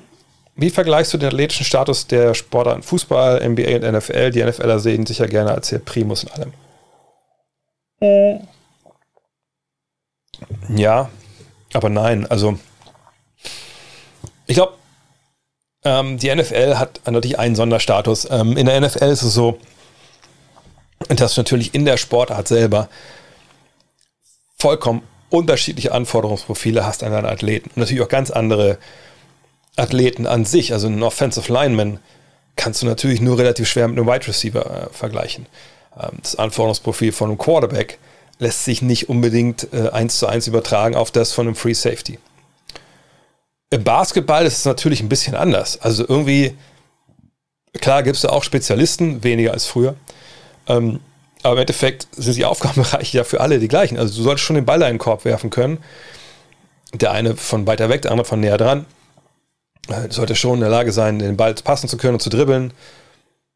Äh, auch mal rauf und runter zu rennen in einer gewissen Geschwindigkeit wäre nicht schlecht. Und im Halbfeld eine gewisse kognitive Fähigkeiten musst du haben.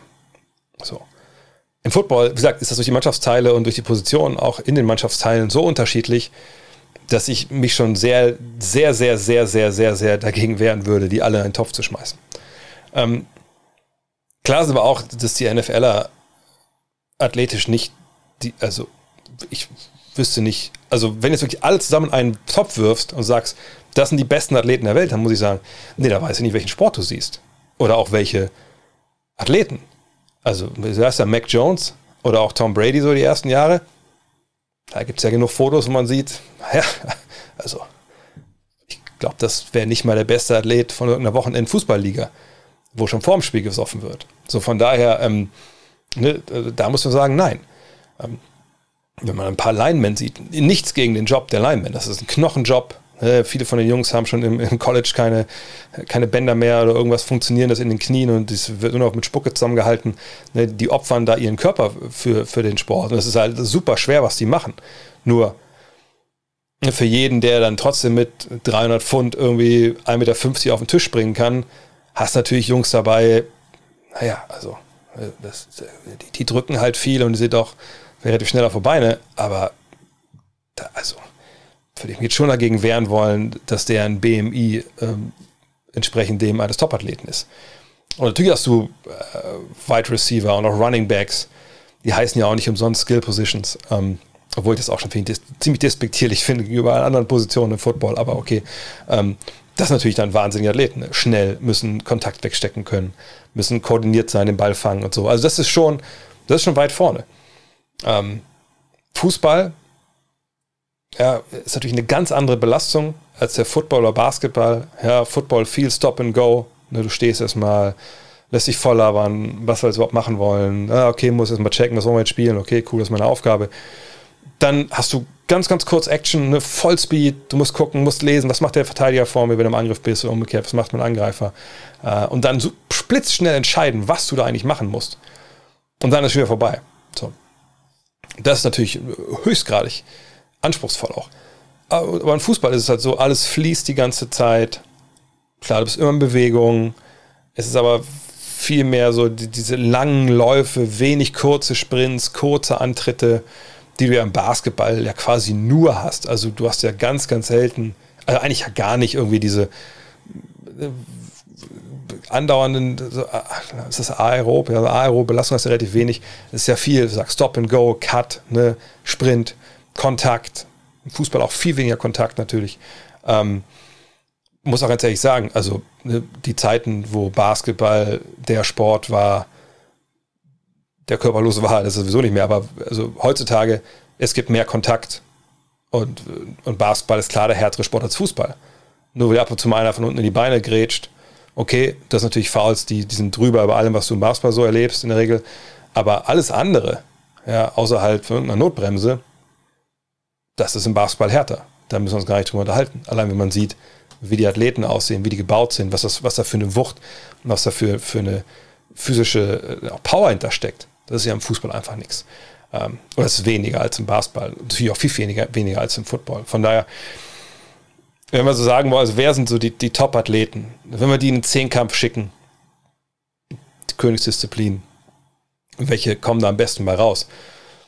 Dann würde ich wenn wir jetzt so die besten Athleten der jeweiligen äh, Sportarten nehmen, na klar können wir jetzt auch nicht, ähm, können wir denn nicht, wir können jetzt nicht unbedingt, äh, jetzt ist es blöd, es ist, immer so, es gibt immer richtig viele Center, die nur dabei sind, weil sie lang sind.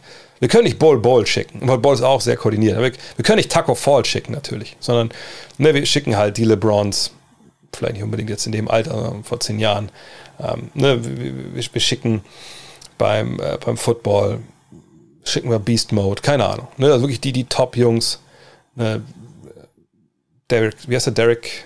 Der Running Back. Egal. Die, wir schicken die besten Athleten. So, dann denke ich mal, Kopf-a-Kopf-Rennen, Basketball, äh, Football, Fußball wahrscheinlich ein bisschen hinten dran. im Zehnkampf, einfach weil sie nicht die, die, oft nicht die Länge haben, nicht die Kraft, weil die hinderlich ist.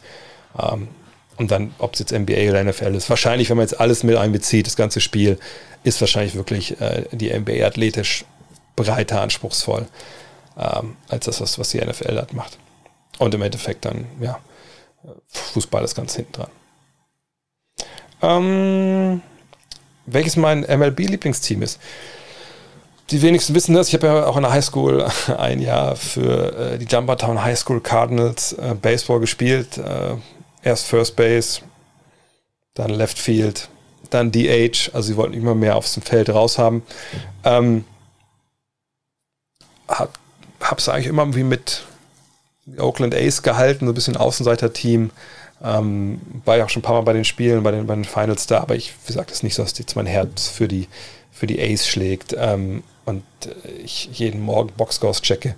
Äh, aber das war damals noch die Zeit für Canseco und Maguire, als ich drüben war, 90, 91, also die Zeit, bevor man wusste. Aber es kommt ja auch danach erst so wirklich ne, ähm, mit ganzen Doping-Geschichten. Ähm, aber das ist so mein, mein, mein Team. Welchem Spieler würdest du am meisten den ersten Ring dieses Jahr gönnen? Mellow, Dame, CP3, PG13, CP3, weil letztes Jahr nah dran ist, ist er mit Abstand der älteste von denen. Ähm, naja, nicht unbedingt, Mellow ist ja ähnlich alt. Aber sag er ist am nächsten dran, er ist zumindest jetzt zwischen Mellow und ihm, ist er noch klar auf dem höheren Level. Ähm, er ist jemand, dessen Ruf arg darunter gelitten hat, dass er keinen Titel hat und nicht mal in den Finals stand. Ne? Jetzt hat er es Gott sei Dank ja hinbekommen, vergangene Saison. Aber ähm, ich würde CP3 am meisten gönnen. Dame und PG-13 haben noch genug Zeit, auch schon älter, aber ne, nicht so alt. Und, und Mello ist einfach. Mello hat schon einen Titel in der Highschool gewonnen, äh, College gewonnen, sorry. Ähm, und spielt jetzt bei den Lakers. Von daher tut er auch alles, um diesen Ring sich zu holen. Das ist ja auch nicht, ist auch nicht schlimm. Aber CP3 ist, ist seinen eigenen Weg gegangen und, und hat sich auch wieder neu erfunden ähm, als Spieler. Von daher, ne, CP3. Wie siehst du Dennis Schröder als Mensch? Wird hier immer wieder geschrieben, dass er etwas schwierig ist. Wie ist deine Meinung auch in Bezug auf, auf Impfung Covid? Signed man so jemand dann eher nicht, auch wenn er einen spielerisch weiterbringen könnte? Hm. Ich weiß nicht, ob ich mir wirklich. Nee, ich glaub, weiß nicht, ob ich mir. Ich glaube, ich kann mir kein, kein, kein, kein Urteil erlauben über, über Dennis Schröder als Mensch. Das steht mir einfach nicht zu. Dafür kenne ich ihn viel zu wenig. Wir haben natürlich schon ein paar Mal Interviews gemacht. Das letzte aber auch schon ein bisschen her. Ähm, ich kenne seinen Förderer und Entdecker, Livio Kalin, ganz gut. Ne? Ich habe ja auch damals meine äh, Nachwuchsspieler, Grüße an Thomas und Brötchen, ähm, dahin gebracht, als er damals nach, nach Braunschweig kam, Livio, und äh, da so ein, so ein Stützpunkttraining angeboten hat. Hätte selber auch fast für Livio damals gespielt, in der zweiten von, von der SG Braunschweig. Ähm, und der hat mir natürlich auch viel über Dennis erzählt. Ähm, und natürlich ab und zu gucke ich, habe ich auch mal reingeguckt, was er da auf, auf YouTube so zeigt. Und, und natürlich haben wir vergangenes Jahr auch eine Menge Kontroverses erlebt, ja, Aussagen, die er da getätigt hat, Impfung etc. Ähm, in der Nationalmannschaft gab es natürlich auch den einen oder anderen Aufreger über die Jahre, aber ich würde mir trotzdem nicht, nicht anmaßen wollen, über den Menschen Dennis Schröder äh, zu urteilen. Das steht mir aber auch nicht zu. Mhm. Ist er jemand, der angeeckt ist letzten, letzter Zeit und der auch im Sportlichen so ein bisschen als schwierig gilt. Ja, ich glaube, das kann man durchaus sagen. Ähm, auch weil da natürlich einige Sachen halt passiert sind. Und eben zuletzt auch diese, diese ne, Covid-Infektion und dann nochmal in die Quarantäne und ähm, ne, ach, LeBron ist auch nicht geimpft und so. Das, ist, das sind natürlich Sachen, wenn du als Team jemanden Vertrag nehmen willst für viel Geld, dann stellst du natürlich auch in dem Bereich Nachforschung an und fragst mal, wie ist der eigentlich? So, wie ist der Typ? Ähm, ich kann nur sagen, dass gerade so Spieler, die mit ihm zusammengespielt haben, mit denen ich gesprochen habe, dass ähm, es, es, beide Aussagen gab. Ja, wahnsinnig guter Typ, guter Mann, äh, wird verkannt von vielen und gleichzeitig auch manchmal so, ja, ne, kommt mit ihm nicht ganz gut klar. Aber ich glaube, das kann man über jeden Spieler äh, irgendwie also über jeden Spieler. Vielleicht nicht über Dirk, aber Dirk ist auch nicht, nicht der Maßstab. Äh, von daher, solche Sachen spielen natürlich eine Rolle, man forscht nach, aber dass man nachforscht, heißt ja nicht, dass er immer auch vielleicht ne, dann es Gründe gibt zu sagen, nee, den wollen wir nicht haben. was vielleicht ein bisschen mitschwingt in der Frage ist, hat er deswegen nur so einen kleinen Vertrag bekommen? Nee, das, das würde ich nicht sagen. Ich denke, der Grund dafür, dass es jetzt nur so gelaufen ist, war eben das Überangebot als Free Agent Point Guards. Die Teams, die Geld auf der 1 frei hatten oder Geld frei hatten und die auf der 1 Hilfe brauchten, die wollten halt weniger balldominante Spieler. Und jetzt hat er in, in Boston die Chance zu zeigen, dann, wenn nächstes Jahr der Free Agent Markt, ja, mal gucken, wie er sich dann gestaltet, ähm, dass er einfach ja, jemand ist, den man sich leisten sollte. Und da hat er jetzt alle Chancen zu. Und ich habe da Vertrauen, dass er das hinbekommt. Heute erst mitbekommen, dass Zion Williams im Training den Fuß gebrochen hat, habe ich vorhin schon angesprochen. Glaubst du, dass die vielen Verletzungen auch in seinem Alter bereits seine Athletik limitieren und, und seine Karriere auf Superstar-Niveau nur von kurzer Dauer sein wird? Na, die Frage, die wird ja quasi schon gestellt, seit er aus dem College kam. Ist er nicht zu schwer, so wie er spielt, machen das die Knochen mit. Und das kann ja so richtig keiner beantworten. Auf der einen Seite wehre ich mich immer dagegen, das so vorzuverurteilen. Und ich denke mir halt, ja, wenn du richtig landest, wenn du das, du bist da clever betreut, also hoffentlich, ne, von Physiotherapeuten. Heutzutage gibt es so viele Möglichkeiten, Sachen zu analysieren, was so auf die Gelenke einwirkt, was auf die, die Bänder und Muskulatur einwirkt, dass ich mir eigentlich in der perfekten Welt, also nicht mal in der normalen Welt, wie ich es mir vorstelle, NBA, kann ich mir mal denken, ja gut, das Team passt ja auf, die investieren eine Million von Dollar in diese Jungs, also wirst du ja auch äh, jeden Tag gucken, oh Gott, oh Gott, also ist die Achse da im Knie, ist das noch okay? Oder, oder müssen wir uns jetzt Sorgen machen, dass, wenn er weiter so belastet, dass der Innenmeniskus in Mitleidenschaft gezogen wird? Auf der anderen Seite weiß ich aber auch, dass diese perfekte Welt nicht bei allen NBA-Teams ähm, so umgesetzt wird. Und natürlich, die Kräfte, die bei ihm walten, da kann man natürlich sich gut vorstellen, dass da der Bandapparat oder was auch immer nicht ewig mitmacht. Über diesen Fußbruch allerdings wissen wir natürlich nichts. Also ich weiß zumindest nichts. Ich habe die Headline gesehen, ein bisschen kurz quer gelesen, aber ich weiß nicht, ob das zu Hause passiert ist. Ich weiß nicht, äh, ob er auf irgendwen auf den Fuß getreten ist, ob, keine Ahnung. Es gibt ja verschiedene Arten von Fußbrüchen. Wenn du dir Ermüdungsbruch holst im Sommer, weil du eben 150 Kilo wiegst und äh, schwere Sachen machst auf dem Feld und immer nur sich falsch landest, naja, so, ich habe gelesen, ist der fünfte Mittelfußknochen, also außen. Das ist ein Knochen, der relativ oft bei Basketballern bricht. Ähm, ich glaube, bei Durant war es auch mal. Ähm, naja, da muss man jetzt mal abwarten. Aber die Gefahr besteht natürlich. Allerdings, was will man jetzt erwarten, dass er den Körper komplett umbaut? Ich glaube, er ist ein, ich glaube, ganz ähnlich wie Kevin Durant, der am anderen Ende des, des Körperspektrums ist, sage ich mal. Ne? Den wirst du nicht auftrainieren können, dass der so aussieht wie, wie Zion Williamson. So. Und Zion Williams wird nicht so abnehmen können, dass er aussieht wie Kevin Durant. Von daher hoffen wir mal das Allerbeste. Aber die Gefahr ist natürlich größer als bei einem 0815-Athleten, ähm, bei dem ne, alles biometrisch 100% bei, äh, gewöhnlich ist. Denkst es gibt einen Abnehmer für Andrew Wiggins. Er wird ja keine Heimspiele spielen dürfen und ich kann mir gerade schwer vorstellen, dass er von seiner Position abrückt. Ja, das ist ja, wie schon sagt, die große Frage auch bei Irving. Also wenn er nicht davon abwägen, abrückt, dann ist das so ein ähnlicher Fall, dann ist das ein Trade, den machst du als anderes Team natürlich nur, wenn du da wirklich Pupo Player nennt das äh, Bill Simmons oft, also aber eine, so den, den, den, den den, also die Sachen im Kader, wo du denkst, ja, jetzt wisch mal mal feucht im Kader durch. Ja, du kriegst eh ein bisschen zu viel Kohle, äh, die wollen wir gar nicht mehr haben. Ach, guck mal, die kriegt ihr alle hier unsere Vertragsreste, sag ich mal. Äh, die kriegt ihr hier von uns für, für Andrew Wiggins. Ist das nicht ein toller Deal? Weil ihr wollt den eh loswerden, weil er kann ja kein Heimspiel bei euch machen. Ähm, gibt es eine funny Geschichte, ich weiß nicht, wie funny, ich erzähle trotzdem. Und zwar habe ich mal damals in Salzdalum gespielt, das ist so ein, so ein Vorort von Wolfenbüttel in der ersten Regionalliga. Da musste ich so ein Zwischenjahr einlegen, weil sie mich in der zweiten Liga nicht mehr wollten. Und da waren so viele Jungs geparkt, die vorher in der zweiten Liga gespielt hatten. Und einen kannte ich auch noch, einen Point Guard. Und der hat sich damals, der war auch gar nicht so alt, der war, glaube ich, Anfang 30, hat sich einen Regionalliga-Vertrag schreiben lassen, dass er keine Heimspiele spielen muss. Und er wohnte halt zwischen Wolfenbüttel und Braunschweig. und ähm, das Geile war halt, dass äh, der einfach Nee, Quatsch, der musste keine, sorry, der musste keine Auswärtsspiele spielen, genau so war es. Und ich mir so, ey, was das, das kann nicht sein, das ist Starting Point Guard, der spielt keine Auswärtsspiele. Und der wohnte zwischen Wolfenbüttel und Braunschweig und der wohnte näher dran am Braunschweig als am Wolfenbüttel und hat aber in Braunschweig bei dem Spiel die Mitspieler gesagt, hat, ey, Vertrag steht keine Auswärtsspiele. Naja, doch nicht so funny, wie ich dachte. Ähm, jedenfalls, ähm, bei Wiggins jetzt, ich glaube nicht, dass da wirklich ein, also es kann immer einen Abnehmer geben, wenn du halt so wenig Gegenwert irgendwie nimmst, wie es irgendwie geht. Aber er verdient ja auch eine ordentliche Stange Geld.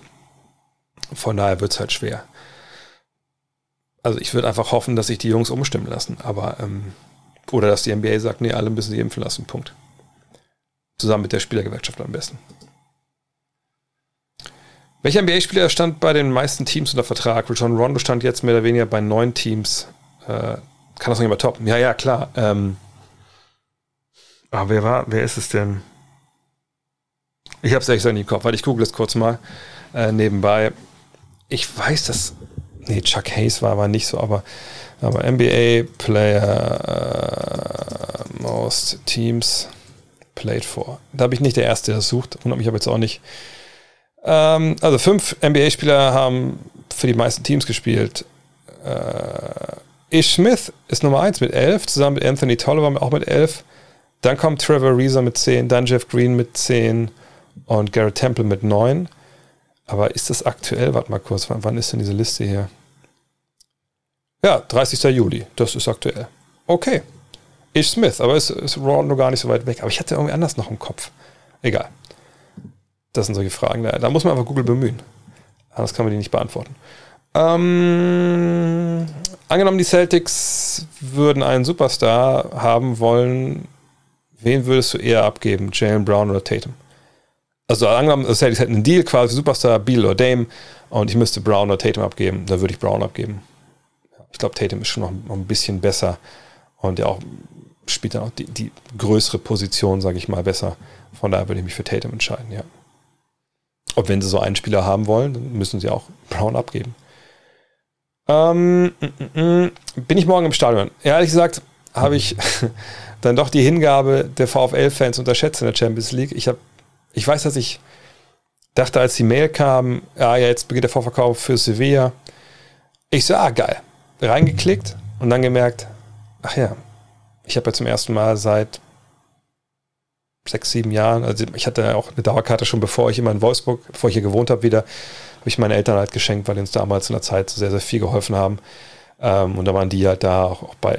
Witzig ist das so, für mich äh, beim NBA äh, Basketball super spielen gilt, gilt für meine Eltern so ein bisschen bei den Spielen vom VfL, ähm, dass sie halt damals, also echt bei, beim 4-1 zu Hause gegen die Bayern dabei waren und echt so ein paar echt geile Spiele gesehen haben mit den Dauerkarten. Das hat mir damals einfach mehr gegeben, als, als wenn ich selber da gewesen wäre, glaube ich. Ähm, ja, jetzt habe ich aber keine Dauerkarte mehr, weil ich dann letztes Jahr beide gekündigt habe. Und fiel mir ein, ach ja, okay, ich kann einfach mir gar nicht die, die Karte vorbestellen, wie sonst immer. Und dann habe ich auch vercheckt, dass dann der Freiverkauf schon losgegangen war. Und als ich dann geschaut habe, gab es keine mehr. Ja, von daher, nee, werde ich morgen das Ganze dann natürlich im Fernsehen schauen und mal gucken, dass wir da hoffentlich auch mal anfangen, jetzt Tore zu schießen, weil so ein bisschen wenig ging nach vorne zuletzt. Da, da muss ein bisschen mehr kommen. Aber ich werde demnächst mal gucken, dass ich dann mal wieder ins Stadion komme. Das muss auch wieder passieren. 90er-Frage oder Zeitalter des goldenen Zeitalters im Basketball. Die 90er das goldene Zeitalter? Ich habe die 90er hautnah mitbekommen. So golden war das nicht. Also natürlich haben wir Jordan etc. Aber wenn es um die goldenen, dann würde ich schon eher die 80er nehmen. Egal. In welchem Szenario wäre Pippen ohne MJ Meister geworden und somit sein Image als Sidekick abgelegt? Also erstmal er natürlich nicht mit MJ spielen dürfen. Ähm, hätte mit einem spielen müssen, der schlechter war als er. Oder auf, auf gleichem Niveau. Dann hätte es ja Diskussionen geben, wessen Team ist es denn? Aber mit wem hätte er denn spielen sollen? Also in der Zeit. Vielleicht, wenn er mit Ewing spielt, dann gibt es vielleicht die Diskussion nicht, wer besser ist unbedingt. Obwohl ich, ich meine, damals so die 19. die Zeit, wo er die, diese, diese, diese alte Sichtweise, okay, also wenn ich die Wahl habe, Big Man Star oder, oder, oder kleiner Star, nehme ich immer den Big Man zum ersten Mal überhaupt in der Geschichte der Liga aufgeweicht wird, eben durch Jordan. Vorher wurdest du nicht Meister, wenn du nicht um einen großen Spieler aufgebaut hattest. Klar, Magic war ein Point Guard bei den Lakers Ende der 80er, aber selbst da hat man gesagt, okay, der ist ja 2,6 Meter, sechs, das ist halt ein totaler Ausnahmespieler und ist trotzdem ein langer Spieler irgendwo. Und sie hatten ja auch noch Worthy, sie hatten ja auch noch Kareem Abdul-Jabbar. Und selbst bei Larry Bird hat man gesagt, ja gut, er spielt wie ein Außenspieler, aber er ist ja normal auch ein Power Forward, Small Forward, von daher ist es auch noch ein großer Spieler. Und dann kommt Jordan als erster Guard wirklich. Mir ist auch bewusst, dass, dass Isaiah Thomas vorher Meister wird äh, mit Dumars. Und, und da gibt es halt nicht diesen Big Man, der ne, dann doch noch irgendwie alibimäßig den Laden am Laufen hält. Aber die sind halt so ein bisschen Analum, Analum, Gottes Willen, Anomalie, so. Ähm, ne, die Pistons weil alle sie hassen und die prügeln alles nieder und so. Und deswegen werden die so ein bisschen vergessen oft. Aber Jordan ist so der Superstar zum ersten Mal als Guard, Shooting Guard, der den Laden halt rockt. Klar vorne weggeht so. Ähm, aber ich glaube, wenn du Pippen und, und Ewing zusammengetan hättest, dann wären die, glaube ich, mehr auf einem Level wahrgenommen worden. Vielleicht Ewing ein bisschen höher, aber nicht so eklatant weit vorn, dass man sagt, ah, guck mal, Pippen ist ein Sidekick die ganze Zeit. Pippen hätte dann auch mehr gemacht, weil natürlich ne, du gegen den Center immer noch leichter verteidigen konntest, wenn es hart auf hart kommt, eben mit Doppeln etc., ne, als, als gegen einen Spieler, der draußen rumstand. Obwohl die damals noch eine Handchecking erlaubt war und ganz andere fiese Methoden defensiv. Ähm, von daher, sowas hätte es sein müssen. So, war, glaube ich, wäre schon wieder zu gut gewesen, dann wäre er auch nicht, nicht anders wahrgenommen als, als neben Jordan, obwohl natürlich diese Rolle neben Jordan halt schon schon krass ist. Ne? Also wenn du überlegst, wenn du euch überlegt, jetzt haben sich KD und Steph nie wirklich lange zusammen, also sie haben halt nur ein paar Jahre zusammengespielt, aber auch wenn da zwischenzeitlich diese Ideen war, ja, guck mal, Curry, der wird nie äh, hier, äh, Finals MVP und so.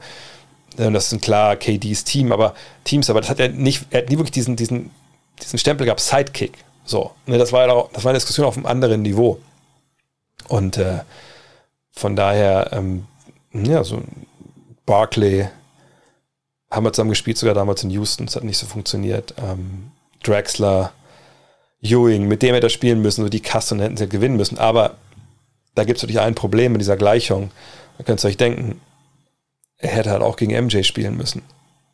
Jetzt kann man sagen, ja, der beste Verteidiger seiner, seiner Zeit, wenn man jetzt ja Rodman mal ausklammert. Ähm, Pippen, der hat auch Jordan vielleicht ein bisschen ähm, an die Kandare genommen. Aber ehrlich gesagt glaube ich das nicht. Äh, hm. Denn bei allen Qualitäten, die, die Scotty hatten, hatte, sind wir denn sicher, dass er so der absolute Winner gewesen wäre, der dann in so einem Matchup mit MJ, wenn es hart auf hart kommt, eben dann da ist und den Killerinstinkt hat. Und ich habe, glaube ich, heute auf Twitter eine Sache gesehen mit, äh, mit Mark Jackson, der irgendwie äh, erzählt, naja, Pippen war natürlich auch, als die Liga kam, nicht sofort Pippen, sondern ne, er wurde erst zu diesem Spieler. Und das hat natürlich auch viel mit, äh, mit Jordan zu tun gehabt. Äh, dip, dip, dip, Oh, wow, was für eine Frage. Ähm, Clint Capella bezeichnet sich in einer Schweizer Tageszeitung als Top 5 Center der NBA. Als Schweizer bin ich selbst großer Fan von ihm, finde seine Selbsteinschätzung aber etwas gar euphorisch. Wie siehst du das? Gehört er für dich zu den Top 10 Centern der NBA? Hat er laut dir sein Ceiling schon erreicht? Grüße aus der Schweiz. Ja, Grüße in die Schweiz.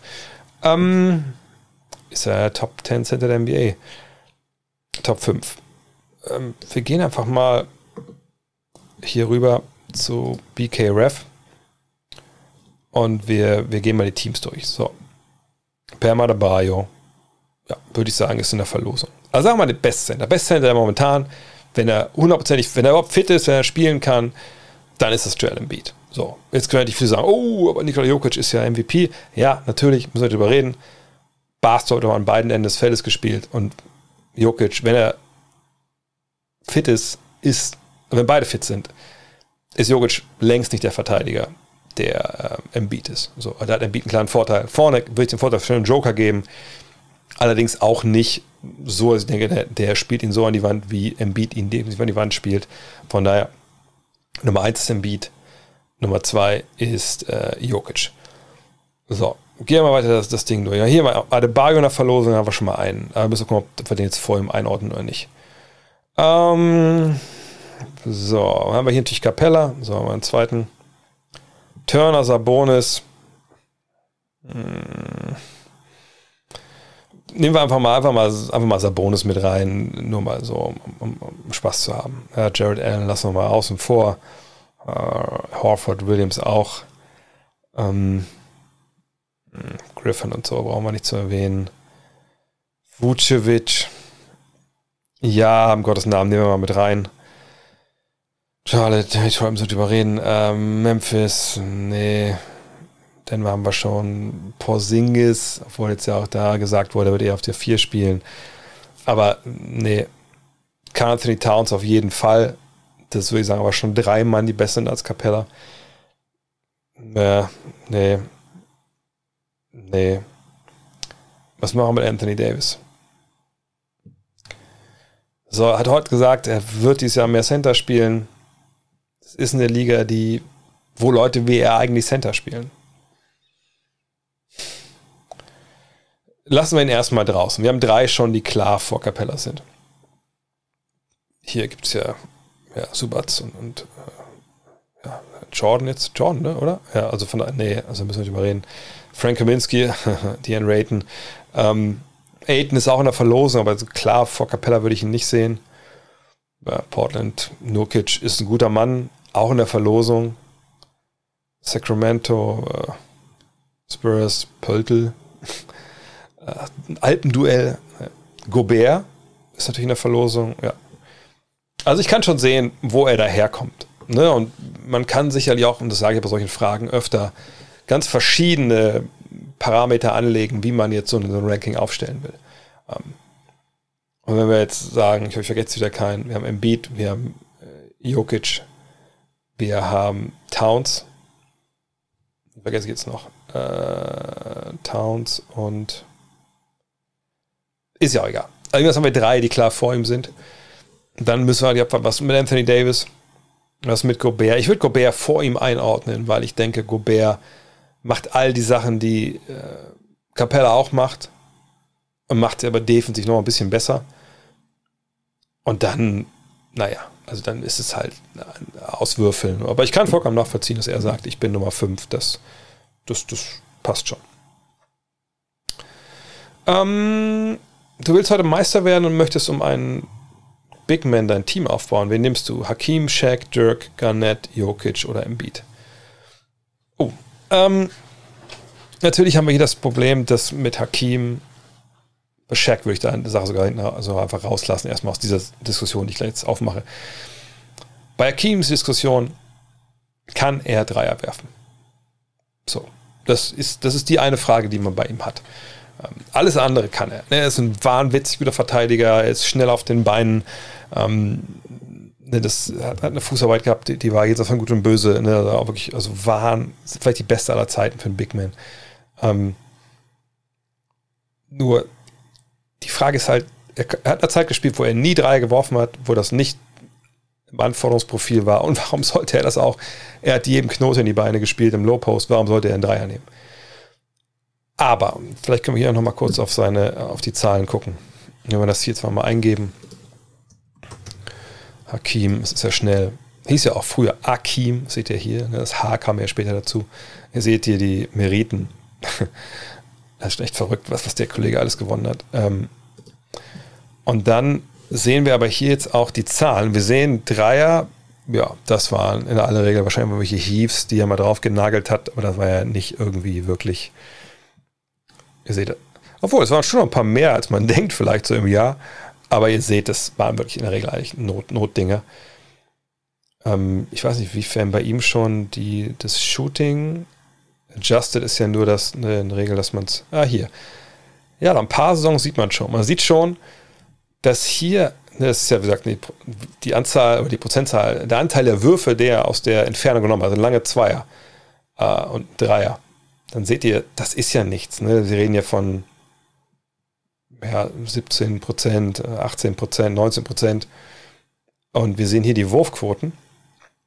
Dann sehen wir aber hier aus diesem langen Zweierbereich echt, okay, das ist der, das ist der Ausreißer hier, aber und hier geht es dann schon ein bisschen bergab, aber ihr seht auch 37, 38, 39, das ist eher natürlich alles sehr, sehr spät. Aber ihr seht hier, das sind schon ganz geile Quoten noch. So, ne? Und gesagt, davor wurde nicht erhoben, von wo die Würfe genommen wurden. Ich würde mich festlegen wollen und sagen, der Mann hätte Dreier getroffen. Hätte Dreier geworfen. Er hätte aus der Mitteldistanz äh, werfen können. Er hätte den Eckendreier getroffen. So. Und deshalb würde ich mich auf jeden Fall für, für Hakim entscheiden. Weil ich einfach glaube, dass Hakim all die anderen Sachen, ne, Shotblocking, Fußarbeit, ähm, Defense, das nimmt er alles mit ins heutige Spiel. Ne, Im Low Post, um Gottes Willen. Ich, ich, also selbst jemand wie Draymond Green, ich, also hätte ich Angst um den, wenn der gegen Hakim Olajuwon im Low Post verteidigen muss. Weil eben zwischen dem, was der da konnte und was wir heute an Moves sehen da unten, also das ist, das ist eine der ganz, ganz wenigen Aspekte, ich würde sogar fast sagen im Weltsport, wo man einen, also ein Fähigkeitenpaket sieht, das über die Jahre einfach auf ein viel, viel schlechteres Niveau abgesunken ist. In der Regel geht das ja immer nach oben, aber in dem Fall geht es halt echt nach unten. Ähm, und mit, dem, was er im Low Post konnte, ähm, natürlich war Shaq dominanter, ne? also einfach mit, mit, seiner Power und Physis und so, aber ähm, Olajuwon würde wie die Faust aufs Auge aufs heutige Spiel passen ähm, mit seinen Fähigkeiten. Äh, er würde wirklich, wirklich, wirklich äh, dominieren. Von daher würde ich mich, äh, also in dem Fall immer an ihm wenden. Klar kann man jetzt sagen, Garnett, der würde auch sich Dreier draufpacken, ja, aber der war halt auch nicht diese Art Scorer, die, die, die Olajuwon war. Ähm, nicht unbedingt statistisch mäßig, sondern wie er gescored hat. Von daher ähm, auf jeden Fall Hakim. Äh, was haben wir denn noch? Äh, dit, dit, dit, ah, ich habe dir viel, äh, viel selber, ähm, selber, oh, ich bin auch, glaube ich, hinten dran, glaube ich, schon mal antworten, glaube ich. ähm, ist Ben Simmons größtes Problem wirklich der Wurf? Natürlich ist sein Wurf mehr als nur ausbaufähig, aber das größte Problem ist doch seine Mentalität und die Stur Sturheit zu meinen, sich nicht ändern zu müssen. Also, das ist ja ein bisschen die Frage, ne? wenn wir seinen YouTube-Videos, äh, Instagram-Videos glauben sollen, dann macht er ja jeden Sommer, wirft er ja und arbeitet an seinem Spiel. Dass man jetzt natürlich auf vielen Ecken gehört hat, das macht er nicht. Ja, ist natürlich auch so, wo es ja die Wahrheit liegt. Ich werde auch eher sagen, der arbeitet nicht so viel an seinem Spiel, wie es vielleicht andere machen. Aber gut, das, das können wir abschließend nicht beurteilen. Wir sehen, was das hinten mal rauskommt. Und da hat sich ja nicht viel geändert. Ähm, die Frage ist halt, äh, bei der Mentalität in dem Wurf, bedingt das eine das andere. Es gibt bei ihm diese Problematik, rechts, links, was die starke Hand, schwache Hand, der wurde in der Kindheit äh, einiges verkackt, habe ich auch schon oft genug gesagt. Ne? Wahrscheinlich wurde auch so ein bisschen motorisch sensible Phase verpasst. Und ob man das dann im Nachhinein noch fixen kann auf Weltniveau, davon reden wir ja, das halte ich für sehr, sehr, sehr, sehr unwahrscheinlich. Ähm,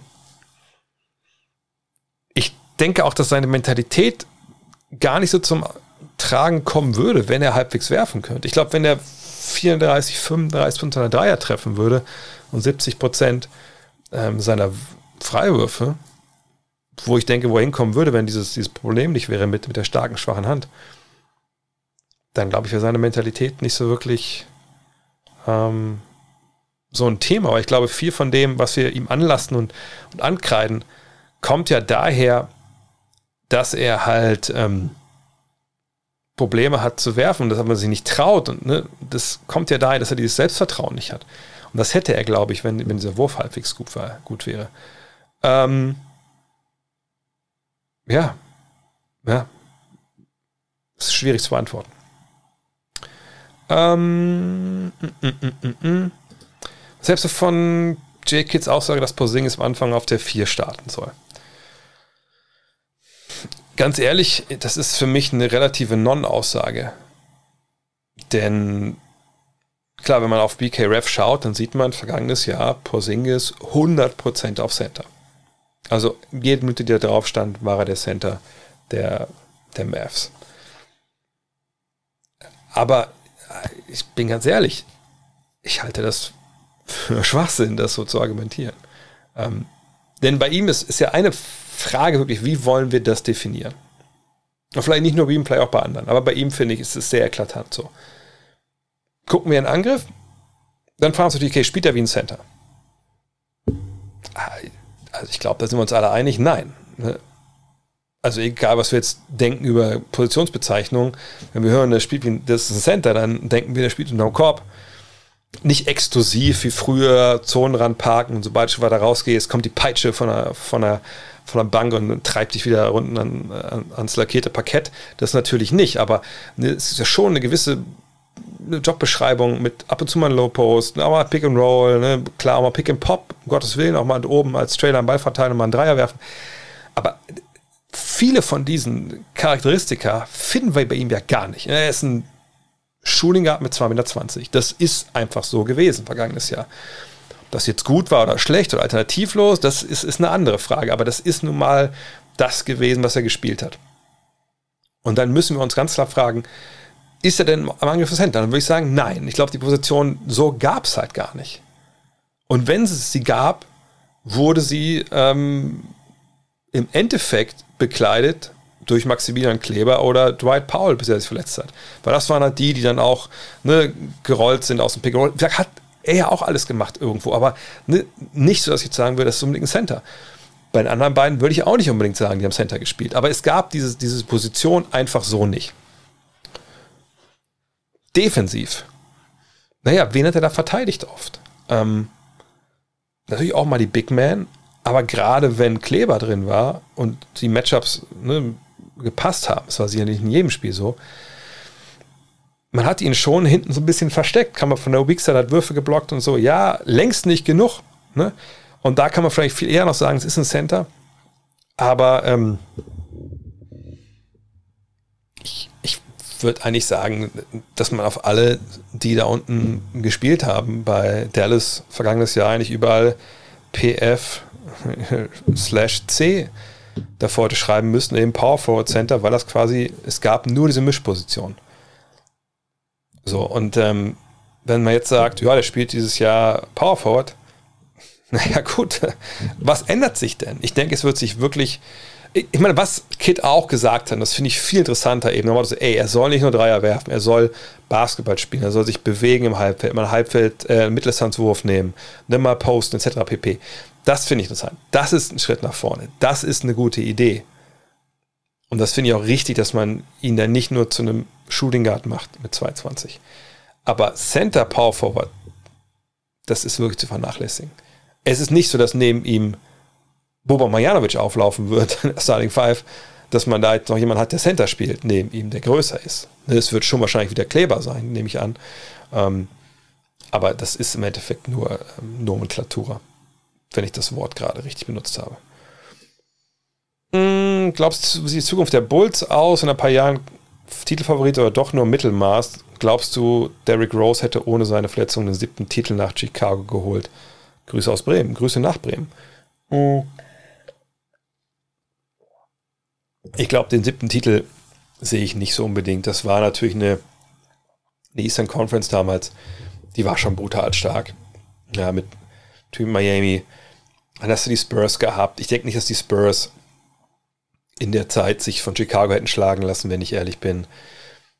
Thibodeau hat die Jungs geprügelt. Fragt mal Luol Deng, der hat heute noch Muskelkater. Ne? Er spielt schon ein paar Jahre nicht mehr. Ähm, ich glaube nicht, dass sie wirklich diesen, diesen großen Sprung zum Titel gemacht hätten. Also da fehlte für meine Begriffe auch insgesamt in der Mannschaft dann irgendwann so ein bisschen das, das offensive Talent. Auch Jimmy Butler war ja längst noch nicht Jimmy Butler, der, der heute ist. Ähm, und Rose hatte natürlich auch noch einige Löcher in seinem Spiel. Von daher, nee, ich glaube, das, das war eine Zeit, sie haben sich da ganz kurzfristig einfach einen, einen geilen, geilen Battle geliefert äh, mit, mit LeBron. Aber ich glaube, alles in allem, auch wenn man Noah sieht, wie beschränkt er dann einfach auch offensiv war, ich glaube, es hätte einfach dann nicht mehr funktioniert. Was nicht sagt bis zum Titel. Was ich zur Antwort von Steph Curry äh, zu Andrew Wiggins sage, ich habe die einfach gar nicht mitbekommen. Aber wenn du hier schreibst, dass er getillt ist, das ist ja ein alt, also wenn das immer noch das bedeutet, was, was ich kenne früher vom, vom Flippern, dass er austilt. Ich meine, man merkt es auch ein bisschen, glaube ich, mich in Sachen Impfverweigerung auch mal sehr beherrschen muss, weil ich denke schon, auf der einen Seite, ich kann das nachvollziehen, wenn Leute sagen, okay, Ich habe, ich kenne Fälle, ich kenne Freunde, die haben eine Gürtelrose entwickelt. Nach einer Impfung. Ne? Oder ich, äh, ich, ich, ich kenne Leute, äh, die hatten, keine Ahnung, die hatten eine Herzmuskelentzündung. So, das ist ja auch eine Nebenwirkung, gerade bei jungen Menschen. Und man dann sagt, oh, ich fühle mich dabei nicht gut, kann ich das vollkommen nachvollziehen. Vollkommen nachvollziehen.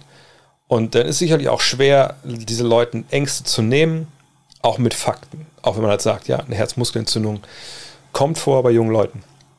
Gerade wie auch mit anderen, wenn du dich mit Erkältungsviren infizierst und machst trotzdem Sport oder ein Grippevirus, machst trotzdem Sport, dann ist das ja auch eine klare Nebenwirkung. Ich habe damals, als ich gespielt habe, ist in Paderborn noch ein junger Spieler gestorben an so einer Geschichte damals.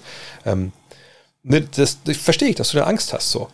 Und dass man auch dann mit, mit klaren Fakten und Zahlen nach Motto, hey, wenn du dir über Covid holst, ist die, die, die, äh, also die Wahrscheinlichkeit, dass du eine Herzmuskelzündung mit Covid kriegst, viel, viel höher und viel, viel, mit viel, viel schwerwiegenderen Nebenwirkungen äh, oder, oder, Spätfolgen als ne, das von der Impfung. Das wird ja alles relativ gut dann ne, behandelt und, und, ist dann wieder weg. Dass man die trotzdem nicht erreicht oder Gürtelrose will ich unbedingt nicht haben. Und man kann dir tausendmal erklären, ja, pass auf, die, die Viren, die halt ne, Windpocken machen, wenn du die schon hattest, oder, oder Herpes, ne, glaube ich auch, ähm, die sind ja nicht weg nach der Impfung, wenn das hattest, sondern die wandern in, ähm, ich glaube, die wandern in so, in so, Nervenzellen und wenn das Immunsystem halt äh, angeschlagen ist, dann, dann kommen die stellenweise wieder raus und dann kommt es zu diesen Gürtelrosen und so. Ähm, ne, das sowas, das kann man dir ja erklären, wenn du trotzdem sagst, ich will das halt nicht. Und ich, ich denke, ich passe gut auf und, und ich, ich, ich, ich, ich gehe nicht ohne Maske raus und ich gehe hinter Leute, ich, ich brauche mich nicht impfen zu lassen. Dann denke ich, ich verstehe das alles und ich kann es nachvollziehen. Aber gleichzeitig denke ich, Alter, lass dich fucking impfen. So. Ne, das alles, was du sagst, ist irgendwo richtig. Auf der anderen Seite ist es aber so, es haben sich Milliarden Leute impfen lassen. Es gibt natürlich Nebenwirkungen, die sind aber um viel, viel weniger massiv als das, äh, was Covid dir selber bringt. Und wir haben eine Delta-Variante und die rast durchs Land und durch die Welt. Und wenn du nicht geimpft bist, dann wirst du es kriegen. Und die Chance, dass du Long-Covid kriegst und alles, ist halt tausendmal höher. Und dann natürlich in dem Fall von NBA-Profis nochmal. Verdammt nochmal, jeder Typ, der Popcorn hier verkauft und jeder, der deine Wade massiert, musste sich impfen lassen. Das ist ja wohl das Mindeste, dass du das außen auch machst und zeigst, hey, wir sind ja alle in einem Boot und nicht denkst, Alter, ich verdiene Millionen und was du machst, ist mir scheißegal. Und wenn du von mir Covid kriegst, dann kann, musst du noch Danke sagen. So, ne, das ist halt eine Sache, wo ich dann nicht mehr mitgehe. Von daher kann ich da den Tilt von, äh, von Curry äh, verstehen, auch wenn ich ihn, äh, wenn ich ihn nicht, ähm, nicht gehört habe. Ähm, ja, nochmal äh, beginnt. Ja, müssen sie nicht, muss ich impfen lassen. Punkt. So, wenn das nicht passiert, dann müssen sie wahrscheinlich äh, traden. Ja, heute keine Sportcola, ehrlich gesagt. Ich mache gerade ein bisschen. Das kann man schlecht, schlecht sehen, aber hier neben mir ist äh, ein kleines Home, Home Gym jetzt aufgebaut. Es, es wird, wird angegriffen. Ähm, mm, mm, mm, äh, die Meinung zu den Warriors haben gute Talente, Wiseman, Kuminga, Moody und Jordan Poole, aber sie sind ja auch im Win-Now-Modus. Ja, sie sind so mitteldringend, ne? Ich denke, dass wir bis Dezember so eine gewisse Findungsphase sehen werden, auch ins neue Jahr hinein Richtung Trade Deadline. Wie machen sich die Youngster? Wiseman war ja nicht über jeden Zweifel haben, beileibe nicht. Sie waren besser ohne Wiseman, das muss man ganz klar sagen, letztes Jahr. Ähm, Kuminga Moody müssen in der Liga erstmal ankommen. Großes Potenzial, hm, aber passt es soweit? Thompson wird erst im Januar zurückerwartet. Dann muss man eh abwarten, wie kommt der wieder rein. Äh, Poole ist, ist ein netter Rollenspieler, gar keine Frage, aber sicherlich niemand, der sich äh, zu einem All-Star entwickelt oder zu einem, zu einem Abo-Starter. Von daher, ähm, man guckt sich die Youngster jetzt erstmal die Monate an man schaut, ob man irgendwo vielleicht einen, einen richtig krassen Trade noch äh, einstehlen kann. Und wenn ja, cool, wenn nicht, dann geht man erstmal so weiter. Man hat ja auch keine Not. Und sind wir ehrlich, Win-Now-Modus, ich verstehe ja, dass man die letzten Jahre von Steph maximieren will, aber ich ne, habe es auch ein paar Mal gesagt hier, ich meine, Clay Thompson kommt von einem Kreuzbandriss und Achillessehnenriss zurück. Und Leute, die jetzt denken, der zeigt bei 100 Prozent, naja, das, also weiß ich nicht. Das ist eben nicht 2K. Das ist nicht, wenn ein Spieler, wenn ihr da eingebt, der ist 100%, ist 100%, sondern da werden wir warten müssen, welcher Clay Thompson überhaupt zurückkommt. Und selbst wenn er bei 100% ist, sind die kein Titelfavorit. Ähm, James und Schröder sind wahrscheinlich auch nicht geimpft. Ähm, dürfen die dann in New York und San Francisco spielen? ich möchte ehrlich gesagt darüber nicht spekulieren. Also es gab, als ich gerade online gegangen bin, äh, habe ich kurz reingeschaut bei Ken Basemore, ähm, eine Aussage in, in seinem Interview, in seiner Pressekonferenz, äh, wo er darüber gesprochen hat, wie Rob Pelinka ihn anruft und rekrutiert und so. Und das klang so ein bisschen raus, dass eine Bedingung war, dass sie ihn holen, dass er sich impfen lässt. So. Und das LeBron-Impfung ne, hin und her, ne, das hatten wir letztes Jahr auch Richtung Playoffs, haben wir auch immer gesprochen, als er da bei dieser Open-Air-Geschichte da war. Er hat immer gesagt, ne, meine allererste Aufgabe ist es die, für meine Teammates da zu sein und spielfähig zu sein, dass ich auf dem Feld stehe. Best Ability is Availability. Das hat er sehr, sehr oft für verschiedensten Teams gesagt und hochgehalten. Und äh, war letztes Jahr nicht geimpft? Wahrscheinlich nicht. So. Aber ich bin mir hundertprozentig sicher, äh, hundertprozentig nicht, aber 99,9% sicher, dass LeBron James geimpft ist. Weil das für ihn das Nummer eins Problem ist. Oder die Nummer eins Ansage. Ich will da sein, wir als Team sind Und er ist ein Leader und er geht voran. Er will, dass die anderen das natürlich auch machen, weil alle müssen alles dafür geben, dass sie da sind für das Team, spielen können, ihren Job machen können. Und das kannst du ja nicht machen, wenn du weißt, in New York, das sind gleich zwei Teams, kannst du nicht spielen, du kannst San Francisco nicht spielen, eine Truppe, gegen die du viermal antreten musst. Also, ich würde mich unfassbar wundern, wenn er, wenn er, wenn er nicht geimpft ist mittlerweile. Und ähm, Dennis, weiß ich ehrlich gesagt nicht. Müssen wir abwarten. Er war es nicht. Ähm, vergangene Saison. Hat das ja auch kommuniziert. Aber ich, ich weiß, oh, sehr, sehr gerade, er hat schon gesagt, dass er geimpft ist, LeBron, alles klar.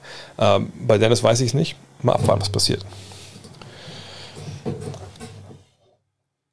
Ah, du hast genau das Film, habe ich vorhin gesehen, dass, ob ich die Fights gesehen habe. Ich habe die Fights nicht gesehen. Ich habe abends noch Boxen geguckt. Da war ich so ein bisschen, da war ich ein bisschen hinterhergerissen bei, bei Joshua gegen, gegen Usyk. Usyk. Ähm, weil auf der einen Seite habe ich natürlich gesehen, dass der neue Champ einfach das da einen super geilen Job gemacht hat. Auf der anderen Seite fand ich die, die Performance von Joshua, Joshua einfach auch so, boah, ey, so, come on, Alter, das kann doch nicht sein. Und ähm, war da ein bisschen abgefuckt und bin auch zu früh ins Bett gegangen und dann habe ich es hab auch nicht mehr nachgecheckt, weil ich wurde mir morgens direkt gespoilert, wer gewonnen hatte. Aber ich glaube, gerade den Diaz-Fight sollte man sich nochmal anschauen, der war ja wohl, wohl ziemlich nice. Äh, was haben wir denn noch? Äh, ah, nochmal, ich, ich habe es nochmal gleich genau. Also, ich habe gelesen, dass es total geil sein soll. Ich muss aber echt nochmal nachschauen. Das ist so blöd. Dann gucke ich einmal nicht wirklich und dann ist es, ist es sowas. Ähm, aktuell gibt es eigentlich kein Lieblingsteam. Wie gesagt, ich war früher Run TMC-Fan. Ich kann euch das, kann das kurz zeigen. Habt ihr hinten stehen? Ähm, allerdings nicht, kann ich noch hören, nicht alle zwar gab es, ähm, ah, wie hießen die, ein Stadium oder was? es gab, als ich in den 90ern in USA war, gab es diese Figuren, obwohl ich habe mir die danach bei YouTube bestellt, äh, bei YouTube bestellt, bei Ebay bestellt. Ich muss mal gucken, ob es die noch gibt. Ähm, das ist natürlich Tim Hardaway. Äh, das ist der Mann, dessen Trikot hinten hängt. Ähm, klar, Chris Mullen. Und nochmal Chris Mullen. Mir fehlt die Älteren werden sich erinnern, Mitch Richmond, das sieht natürlich nicht aus wie Chris Mullen, aber es ist quasi trotzdem. Ähm, also den Run Team C fand ich damals geil, als ich in den USA war, 90, 91. Ähm, dann natürlich habe ich lange das mit Dirk gehalten, aber so ein richtiger Fan bin ich nicht. Lieblingsteams, die kristallisieren mich beim, bei sich bei mir eigentlich so mal während der Saison raus, wenn ich einfach Teams geil finde, welchen, welchen Basketball sie spielen, wie die Spurs halt 2014 zum Beispiel. Ähm, von daher momentan gibt es da, eigentlich niemanden, der, ähm, den ich da ähm, favorisiere hätten außer Las Vegas und Seattle noch andere Städte eine Chance auf ein Team, also wenn es eine Expansion in der Liga gibt. Ich glaube, Mexiko haben wir letzte Woche darüber gesprochen, jetzt mit dem G-League-Team, für eine Mannschaft, die, oder eine Stadt interessant ist, wenn, weil es einen ganz neuen Markt erschließt, natürlich. Ne, darum geht es ja dann auch bei dieser Expansion. Ich glaube, dass St. Louis oft genannt wird, auch Vancouver. Aber ich, ich denke, dass die von, von der wirtschaftlichen Power ne, und, und der Fanbasis, die man dazu bringt, wahrscheinlich eher weniger interessant sind. Ich meine, Vancouver und Seattle liegen eh super nah beieinander, wenn ich mir jetzt geografisch nicht ganz täusche. Ähm, Seattle wird ein Team bekommen, das, das ist eigentlich sicher wie das Arme der Kirche, wenn es denn neue Teams gibt. Ähm, vielleicht auch eher dann ähm, wir mal, mit Umzug äh, als mit Expansion. Wie gesagt, New Orleans da ein Wackelkandidat, denke ich. Ähm, von daher, ja, mal gucken. Woher bekommt Adam Silver das Geld, wenn alles auf die 30 Teams aufgeteilt wird? Es gibt doch bestimmt mehrere, die für die NBA arbeiten, aber nicht für ein Team. Naja, es gibt natürlich von den 30 Teams dann gibt es ein Budget, was bereitgestellt wird fürs Ligabüro. Das ist in New York, Fifth Avenue, wenn ihr mal da seid. Das geht jetzt ja alles wieder. Aber wenn ihr mitkommen wollt, auf die Trips, ich kann gleich mal über die Trips reden natürlich. Ähm, das Office ist quasi Fifth Avenue hoch und dann geht man einfach irgendwo mal nach rechts, was zwischen Fifth und Sixth ist. Und dann sind da die NBA Offices. Da ist das, das, äh, der NBA Store ist ja auf, auf der Fifth Avenue, der ist ja umgezogen ähm, vor einer Weile. Der war ja sonst so mehr Richtung Trump Tower, jetzt ist er weiter in Richtung Süden gezogen. Äh, auch viel größer als vorher. Ähm, äh, ja, das ist halt ein Büro. Da arbeiten ja auch eine Menge Leute. Es gibt ja auch noch ein Büro, also ein Komplex in, in New Jersey, einmal rüber ne, aufs äh, Festland, sage ich mal. Ähm, da ist ja NBA Entertainment, ne, da, da ist das, das Replay Center und das ist, das ist halt, wie gesagt, das ist ein Komplex, das, das, das sind Jobs von Leuten, die für die ganze Liga arbeiten. Und da ist eben ein Budget festgelegt für diese Unternehmung. So. Und ähm, ich weiß nicht, ob das jetzt aufgeteilt ist, dass halt auch die Spieler dafür Geld bezahlen, ähm, dass da was rausgenommen wird. Also ein Teil des großen Kuchens wird halt da noch abge abgeknapst. Ähm, aber äh, das ist, ja, das ist, glaube ich, kein Problem. Also das Geld, das findet man dann auch noch. Aber wo wir gerade davon gesprochen sind, dann mache ich noch kurz schamlos Werbung für die, die ähm, für unsere Trips. Äh, es gibt ja Trips mit dem Podcast, den ich mache. Ähm, wo sind wir denn jetzt hier? Reisen da. Ähm, machen eigentlich in der Regel so drei bis vier. Dieses Jahr sind es nur zwei, weil es jetzt ja hoffentlich bald wieder geht. Ja, wurde angekündigt, dass man rüberreisen kann, in die USA. Und wir sind zum Beispiel in New York hier. Ähm, das läuft immer wie folgt. Ne? Ich mache Vorschläge dem Reisebüro, wie, wo wir denn hinfliegen sollten, ne? wo, es Sinn macht, wo geile Spiele sind in kurzer Zeit. Und New York und LA sind eigentlich immer mit dabei. Hier sind alle Details. Ich bin auch immer mit dabei äh, und mache quasi den Reiseleiter. Hier könnt ihr euch aussuchen, ne? Je nachdem, seid ihr, wollt ihr auf ein Dreierzimmer gehen, das ist natürlich ein extra billiger, seid ihr mehr allein unterwegs und exklusiv, ist ein bisschen teurer. Ne, bla bla bla. Und dann gibt es halt diese Spiele hier. Ne? Wir fliegen halt dann dienstags hin, bla bla bla. Ähm, ganz gut, dass dann Dienstagabend kein Spiel ist, weil wir hatten es oft so, wir sind hingekommen, abends war schon das Spiel und da ist natürlich, wenn das dann das erste NBA-Spiel ist und man ist total gejetlagt und man schläft im Block ein, ist nicht so geil. Von daher haben wir dann einen Tag, also einen halben Tag frei, kann ausschlafen, dann abends direkt äh, Maxi und Luca und Co. Äh, bei den Nets, dann donnerstags ganz frei, da kriegt man, kriegt man in New York ganz gut rum die Zeit. Dann ne, Nets gegen Blazers mit Dame, was natürlich geil wird. Dann nochmal freier Tag, auch nicht uncool, samstags. Sonntag dann Knicks gegen Jazz. Montag Nets gegen Jazz. Dann Knicks gegen Hawks. Trey Young im MSG. Und dann geht's nach Hause. Alles, ne, äh, Zubringerflüge, Transport, alles, alles inclu, müsst euch um nichts kümmern. Und wir haben sicher auch mal Zeit abends, obwohl da kommt meine Frau und meine Tochter mit, aber die werden sowieso viel zu irgendwelchen Ballettsachen gehen. Da haben wir auch mal Zeit, abends ein Bierchen zu trinken. Ähm, und LA ne, wird es auch geben, auch da, ne, das, LA ist ein bisschen teures Pflaster, aber ein Dreierzimmer und da finden sich auch viel zusammen. Wenn ihr zum Beispiel alleine seid und denkt, ey, finden da zwei andere Jungs, die mit aufs Zimmer kommen, oder Mädels, je nachdem, äh, ne, dann einfach fragen bei, bei TR Germany, der Michael macht das da und seine Jungs und Mädels. Das geht, das ist bisher immer ganz gut aufgegangen. Ähm, so, und dann nach Dienstag hin und dann direkt auch wieder Dame bei den Lakers, dann das Derby, sag ich mal, Clippers, Lakers freier Tag. Da bietet sich immer Venice Beach an. Februar wird schon so langsam ein bisschen wärmer, da kann man dann ganz gut klickern am, am Freiplatz. Dann Lakers gegen Knicks, ähm, Lakers Bucks, äh, Clippers Bucks, sorry, dann Lakers Bucks und dann geht's nach Hause. Also auch das echt richtig nice. Und das, das Witzige ist, da wir das für jedes Jahr natürlich immer hinfahren. Ich habe mittlerweile immer schon so äh, ja quasi E-Mails, die fertig sind, die ich mal vorher schicke mit meinen Tipps da müsst ihr hingehen, ne? das sind die wichtigen Sehenswürdigkeiten, das sind die geilsten Shops. Auch so, also ich rate auch immer jedem, hey, lasst uns einfach vorher zusammen einkaufen bei allmatch.com oder NBA Store.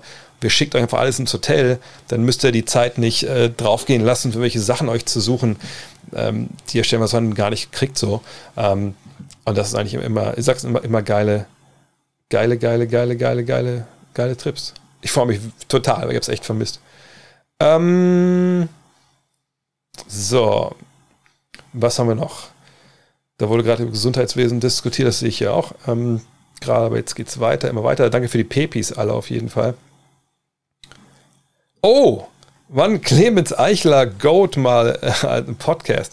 Ja, äh, ich dachte ehrlich gesagt, also vielleicht für, für die Goats von euch hier, äh, für die OGs, ich habe ja vor Monaten mal mit meinem alten Teamkollegen, aber dann noch Gegenspieler, äh, Nico Grundmann, der auch mal im Podcast zu Gast war, ähm, haben wir uns ein Spiel angeguckt, damals äh, im Wolfenbüttel gegen, gegen Rothenburg, unser erstes Aufeinandertreffen 1994 oder so.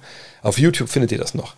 Und da war Clemens Eichler auch dabei, war bei Rothenburg. Geiler Zocker, geile Klinke. Ja, vielleicht müssen wir einfach mal einen Podcast machen, Nico, er und ich. Obwohl, eigentlich haben wir da alles schon besprochen. Ich meine, wir würden Sachen nur wiedercoin. Und so geil war die Zeit damals auch nicht. Aber Clemens Eichler, guter Mann auf jeden Fall. Schöne Grüße, wenn, wenn man ihn kennt. Ist Ben Simmons, achso, das habe ich schon. Oh, äh, Jonsa hat nicht gehört, dass man die Frage nur einmal stellen muss. Ähm, vielleicht können ja äh, Big Gigant und, und Markus war mal kurz um das, den, YouTube-Link den Link mal raussuchen zu dem Spiel auf, auf äh, von mir damals. Midrange Dre. So, die Lakers haben gerade gesagt, dass AD auf der 5 starten wird. Haben die Lakers überhaupt ein Problem mit dem Spacing? LeBron ist mittlerweile ein guter Schütze und mit AD auf der 5 kann man zwei weitere Dreier aufs Feld, Werfer aufs Feld stellen. Da sehe ich viel eher Probleme in der Defensive als beim Spacing. Was sagst du dazu? Ja, das habe ich an der Stelle hier auch schon ein paar Mal gesagt. Ähm, letzte Zeit ist, ich denke, Lakers haben genug Shooting und sie haben genug Defense. Die Frage ist halt, wie kriegst du alles gleichzeitig aufs Feld? So, und dann kam hinzu, dass äh, Marc Gasol jetzt was ja auch schon gerüchteweise seit Wochen so ein bisschen rumgewabert ist, eben nicht mehr nach USA kommt, sondern ist jetzt in Spanien, ich glaube, er hängt noch ein Jahr dran, ne, in Girona oder so, aber er spielt eben nicht mehr für die Lakers. Und ähm, da fehlt dir natürlich jetzt der eine Center, der von draußen werfen kann, denn du hast jetzt nur noch zwei Athleten, ne, die mehr über ja, die Energie in ihren Waden kommen, als über das Handgelenk. Naja, was machst du dann, wenn du dann mit, mit so einem Athleten auf der 5 Spiel äh, startest, neben AD, neben LeBron, dann bist du zwar lang und du hast den Shotblocker unten drin. Naja, aber spacing-mäßig, das kracht dann schon so ein bisschen zusammen. So. Und die Lösung war von, für mich da auch klar, dass eben AD da mehr auf die 5 muss. Die Frage ist halt als Starter oder nicht. Jetzt hieß es wohl Starter. Okay. Das hätte ich jetzt eher gesagt, erstmal nicht gedacht. Ich hätte eher gedacht, dass sie erstmal eine traditionell in Anführungszeichen starten und dann gucken, was passiert. Auch im Defensiv erstmal eine Stabilität zu haben. Aber natürlich muss man sich jetzt gucken, wie legt man sich die Rotation hin. Ne? Äh, macht das nicht vielleicht Sinn, so würde ich es mir momentan vorstellen. Wir nehmen zuerst mal AD vom Feld meinetwegen und dann kommt dann ein traditioneller Center rein, meinetwegen Dwight Howard. Äh, LeBron geht auf die 4 und äh, bleibt auf der 4 und dann spielen wir erstmal so und dann, wenn LeBron runtergeht, kommt, kommt AD und der kann dann ja vielleicht sogar auf die 4 gehen, wenn genug Schützen dabei sind, ein bisschen mehr Defense, wenn vielleicht die Jungs oben oben nicht so verteidigen. Das muss man mal abwarten. Aber die Lakers werden auf jeden Fall eine Menge Fragen beantworten müssen, wie sie, ähm, wie soll ich sagen, ja, wie sie ihre, ihre Rotation spielen lassen wollen, weil die müssen die richtigen Paarungen finden. Dreier Schützen Spacing plus Defense. Das wird nicht leicht, glaube ich. Ah, ich habe die ähm, Whiteboard-iPad-Ideen noch nicht getestet, wenn ich ehrlich bin. Das ist ein guter Hinweis. Das muss ich mir mal aufschreiben. Das mache ich auf jeden Fall bis zum, bis zum nächsten Mal. Und was man damit machen könnte, also Buckets kommt wieder, wenn die neue Saison jetzt losgeht. Ähm, die Älteren werden sich erinnern, das habe ich an der Stelle hier mal getestet vergangenes Jahr. Ähm, und zwar einfach, ne, dass ihr mir bei Discord oder so, am besten bei Discord ehrlich gesagt, ähm, Szenen reinreicht, die ihr gerne analysiert haben wollt. Dann habe ich die hier aufgerufen verlangsamt, habe dann erklärt, was man da sieht und so. Und vielleicht könnte man da auch ein bisschen drauf rundmalen. Da, da muss ich mal gucken, ähm, ob das ähm, ja, ob das funktioniert. Das teste ich aber die Tage mal. Angenommen, ich bin ein völlig gelangweilter Multimilliardär und möchte eine neue Basketball-Franchise, die Las Vegas Slot Machines, gründen. Wie läuft das Prozedere in etwa ab, damit mein Team zum Spielbetrieb zugelassen wird? Nicht so schwer. Also erstmal ruft man natürlich dann an, in New York beim Ligabüro und lässt sich zu Adam Silver durchstellen und sagt, Adam, so, wir kennen uns nicht, ich habe eine Menge Geld, mir ist langweilig, ich möchte eine Mannschaft kaufen. Dann Sagt Adam Silver, ja, so leicht ist es nicht. Wir sind zwar ein Franchise-Unternehmen, aber wir sind nicht Taco Bell. Ne? Uns gibt es halt nicht an jeder Ecke. Ähm, das kostet auch ein bisschen Geld, ne? sagen wir mal 4 Milliarden Dollar. Dreieinhalb war immer so der komplettierte Preis, aber sagen wir mal vier. Und wenn dann der man am Ende immer noch nicht aufgelegt hat, weil er einfach wirklich Kohle hat und wirklich super langweilig ist, dann hört Adam Silver erstmal zu. Also, okay, sie wollen 4 Milliarden, äh, wo, wo wohnen sie denn? Ja, in Las Vegas. Oh, das ist interessant, da haben wir eh schon mal geguckt. Und dann würde sich erstmal alles erzählen lassen. So. Dann würde sicherlich derjenige auch ne, so einen Businessplan hinlegen müssen. Das, man kann nicht einfach nur sagen, ja, ich habe hier 4 Milliarden und lass mal machen, sondern man, wo ist denn deine Halle? Ne, wie sieht das überhaupt aus? Wie soll die Struktur aussehen? Und dann muss man erstmal so weit kommen, dass das Ligabüro, denke ich, das so ein bisschen ernst nimmt. So. Und dann entscheiden im Endeffekt die 30 anderen Besitzer. Die müssen abstimmen und sagen, ja, der soll ein Team bekommen. Und das ist nicht so leicht, weil, ich erkläre jetzt nicht alles nochmal, aber ne, dieser große Kuchen an Einnahmen, die die NBA generiert, die an die Besitzer gehen, wird durch 30 geteilt. Wenn du es auf 31 auf, aufteilen musst, ne, in alle Ewigkeit, dann ist schön, dass der 4 Milliarden bezahlt hat, aber wenn sein Team nicht mehr Business reinbringt, dass dieser Kuchen so viel größer wird, dass sie als einer von den 30 nicht trotzdem mehr Geld verdienen, oder mindestens genauso wie vorher, dann mache ich wahrscheinlich die Expansion nicht. So, und das musst du den Leuten halt irgendwie erklären, dass das funktioniert. Und das ist nicht so leicht. Derek Coleman und Kenny Anderson als Duo überbewertet oder damals sehr akzeptiert? Überbewertet. Überbewertet weiß ich gar nicht, wenn ich ehrlich bin. Äh. Die waren natürlich beide sehr, sehr gut. Derek Coleman war, war ein Power Forward der moderneren Bauart, ja, der auch von draußen geworfen hat. Ich rufe mal seine Zahlen nebenbei auf. Ähm, der damals nach, leider muss man sagen, leider nach New Jersey kommt. Ähm, ihr seht es hier, ähm, ups, seht ihr nicht, da seht ihr es, mit dem ersten Pick 1990 ja, also wirklich on the Draft, mal kurz mal reingucken. Ne, da waren schon mal gute Jungs dabei. Coleman, Peyton, Mahmoud Abdul Rauf. Könnt ihr nochmal hier nach Winshares ordnen. Ja, Kukoc. Ne? Also auch nicht die Hammer-Draft, aber ein paar Jungs waren da schon sehr, sehr brauchbar. Jedenfalls, da kommt er rein nach New Jersey ähm, und damals eine Mannschaft, die, wenn wir uns mal angucken, wer da gespielt hat, ähm, Reggie Theus, ja, war da auf den letzten Metern ziemlich Ego-Shooter, äh, auch jemand, der den Ladies und der Party nicht abgeneigt war. Mookie Blaylock, geiler Typ, leider viel zu früh vergessen. Wie war nochmal die Story? Äh, Pearl Jam wollte sich eigentlich Mookie Blaylock nennen, erst, glaube ich. Ne? So war es doch. Chris Morris, komischer Typ, wollte sich mal die Schuhe nicht schnüren während des Spiels, glaube ich, oder während des Trainings. Naja. Sam Bowie, den kennt man noch, als derjenige, der oder einer, der ähm, vor MJ gedraftet wurde, aber durchaus solide war, wie ihr hier seht und Dražen Petrovic. Ne, viel zu früh verstorben. Hier noch ne, nicht unbedingt äh, auf der absoluten Höhe, aber das sehen wir ja gleich. Und wir sehen Coleman, der als Rookie reinkommt, ne, 19 und 10 dir gibt, ein paar Assists verteilt, einen halben Dreier nimmt, ja gut, ne, das kann man fast schon vernachlässigen, aber ihr werdet das hier sehen, ne, das sieht heute nach nichts aus, aber damals war das schon bemerkenswert, dass der halt ein, zwei Dreier pro Spiel genommen hat was ihm sicherlich auch einige hm, eher ein bisschen angekreidet haben, als sie das geil fanden, dass der von draußen geworfen hat, auch weil er so ein bisschen den Swag hatte und so. Aber ihr seht hier, eine 2011 und ja, sagen wir mal dreieinhalb plus noch fast zwei Blocks. Die Turnover, da haben auch viele gestöhnt, das waren andere Zeiten. Ne, das, das war schon was Besonderes, wie der gezockt hat. Und er war auch relativ athletisch. So. Wenn wir da auch mal gucken, dann Ne, dann ist das erste Jahr rum und im zweiten dann, ne, Petro dreht auf einmal auf, ne, die beiden legen 20 auf, Bowie ist immer noch da, Blaylock ist noch da und hier unten taucht dann Kenny Anderson auf. Und Kenny Anderson ne, spielt ein Jahr, war es nur eins? Ich glaube ja, ne? In Georgia Tech. Da muss ich nochmal gucken. Wo Zwei Jahre in Georgia Tech. So. Zwei Jahre seht ihr, ne, legt Zahlen auf im College. Das ist schon nicht so schlecht. So. Ähm, heißt, der kommt rein. Im ersten Jahr, ne, Blaylock ist da noch vor ihm weg. Man sieht auch, vor ihm sieht auch die Zahlen, das ist natürlich nicht so gut. Man sieht auch generell Dreier, das stabilisiert sich später so ein bisschen, aber ist auf jeden Fall kein natürlicher Shooter. Aber danach geht's halt los. So. Und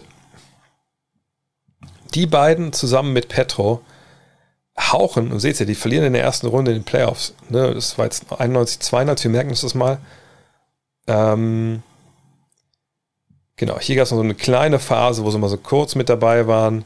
Dann waren sie ziemlich weit unten drin. Und, und dann, ne, 91, 92, da beginnt es dann. Da beginnt so eine Zeit, wo sie echt gut waren. Und ihr seht den Trainer, der Trainer ist Chuck Daly auf einmal. Und auf einmal sind die halt ein Team. Und, und die Nets waren damals das waren die Kings des Ostens. Das war die Truppe, wo man einfach nicht spielen wollte. Das war eine Katastrophe, eine Scheißhalle. Das war vor den Toren New Yorks. Ne, ich habe da auch ein, zwei Spiele gesehen. Das war wirklich nicht schön. Einfach nur ein Parkplatz mit einer Halle drauf. Da war nichts drumrum. Ne? Aber wir sehen hier dieses Trio. Und die Jungs waren halt richtig gut. Kennt die Story von Petrovic. Verstirbt dann leider viel zu früh. Ähm, Anderson ist, ist ein Wirbelwind mit dem Ball Ne, ist einer der vorbereiteten New Yorker Point Guard. Ähm, aber, wir es auch gleich sehen, ähm, dass die Sache hält halt nicht. Ne?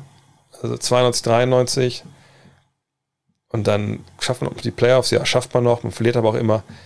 Und dann ist es aber so, ja, ne, Petrovic ist gestorben, wir haben immer noch dieses Duo, dann kommen mit Gilliam und Edwards so ein paar Veteranen dazu. Morris macht ja immer wie seine Punkte wo der dir keine Spiele gewinnt. Und dann hast du noch so Leute dabei wie Benoit Benjamin, auch so ein ewiger Potenzialspieler, der es nie wirklich geschafft hat. PJ Brown kommt neu dazu, der später ganz gute Leistung bringt. Jason Williams, ein Rebounder.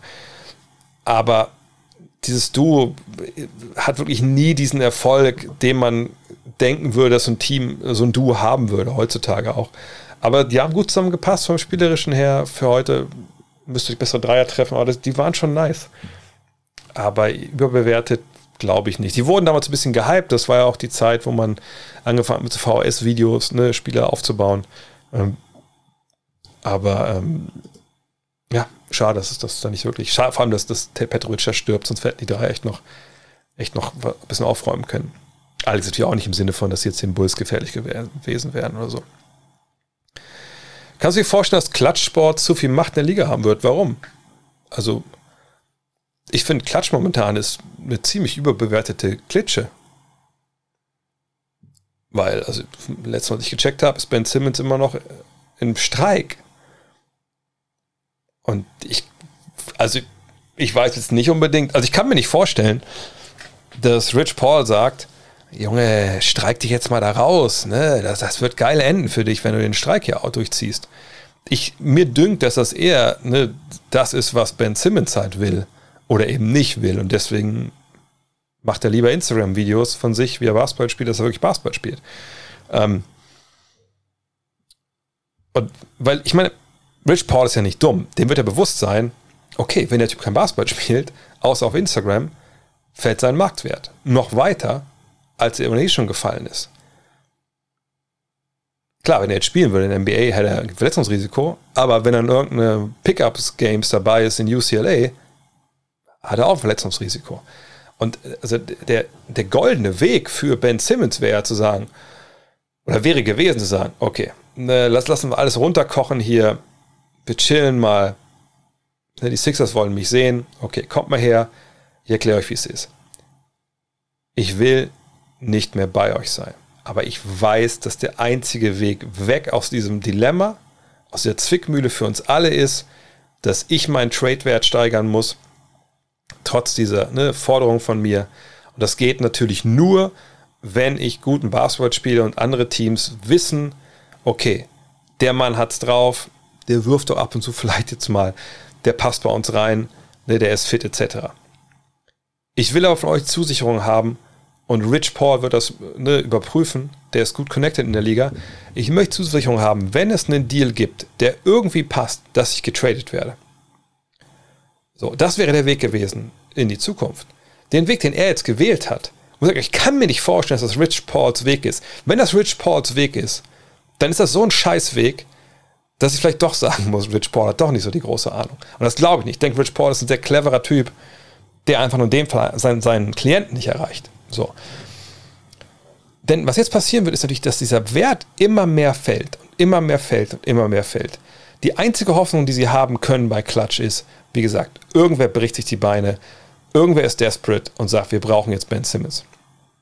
Nur, wenn man jemand desperate ist, ist es in der Regel kein Club, der geil irgendwo um den Titel mitspielt. Vielleicht ist es ja auch Ben Simmons total egal. Vielleicht will er sein eigenes Team haben, will Zahlen auflegen und einfach cool aussehen. Das scheinen ja viele bei ihm so ne, als Motivation, Hauptmotivation zu sehen.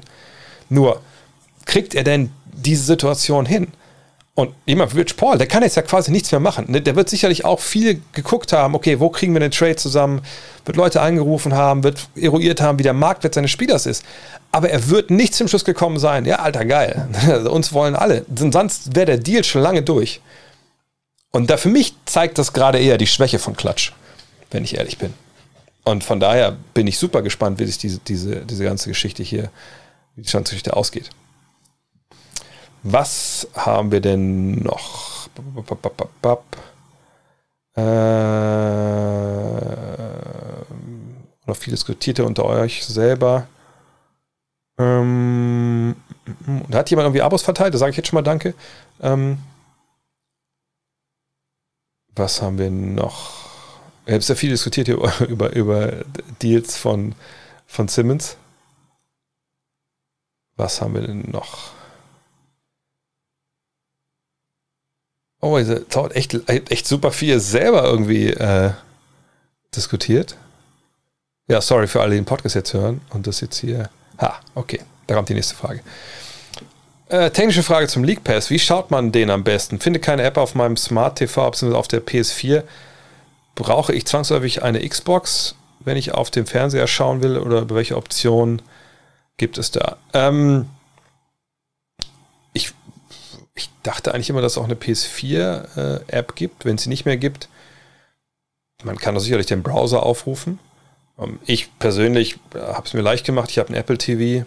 Da ist die App, glaube ich, sogar vorinstalliert da gehe ich rein, da schaue ich es mir an. Ähm, oder bei mir auf, auf dem iMac, von daher, also das, aber ich weiß nicht, gibt es für, wahrscheinlich haben viele von euch auch schon im Chat geholfen, aber ich mache es über Apple TV, dass das läuft wie eine Eins. Du nennst auf der einen Seite Luca immer wieder als MVP-Kandidat, auf der anderen Seite hast du dich für die Regel aufgestellt, dass man über den MVP mit seinem Team gute Chancen auf die Conference Finals haben muss.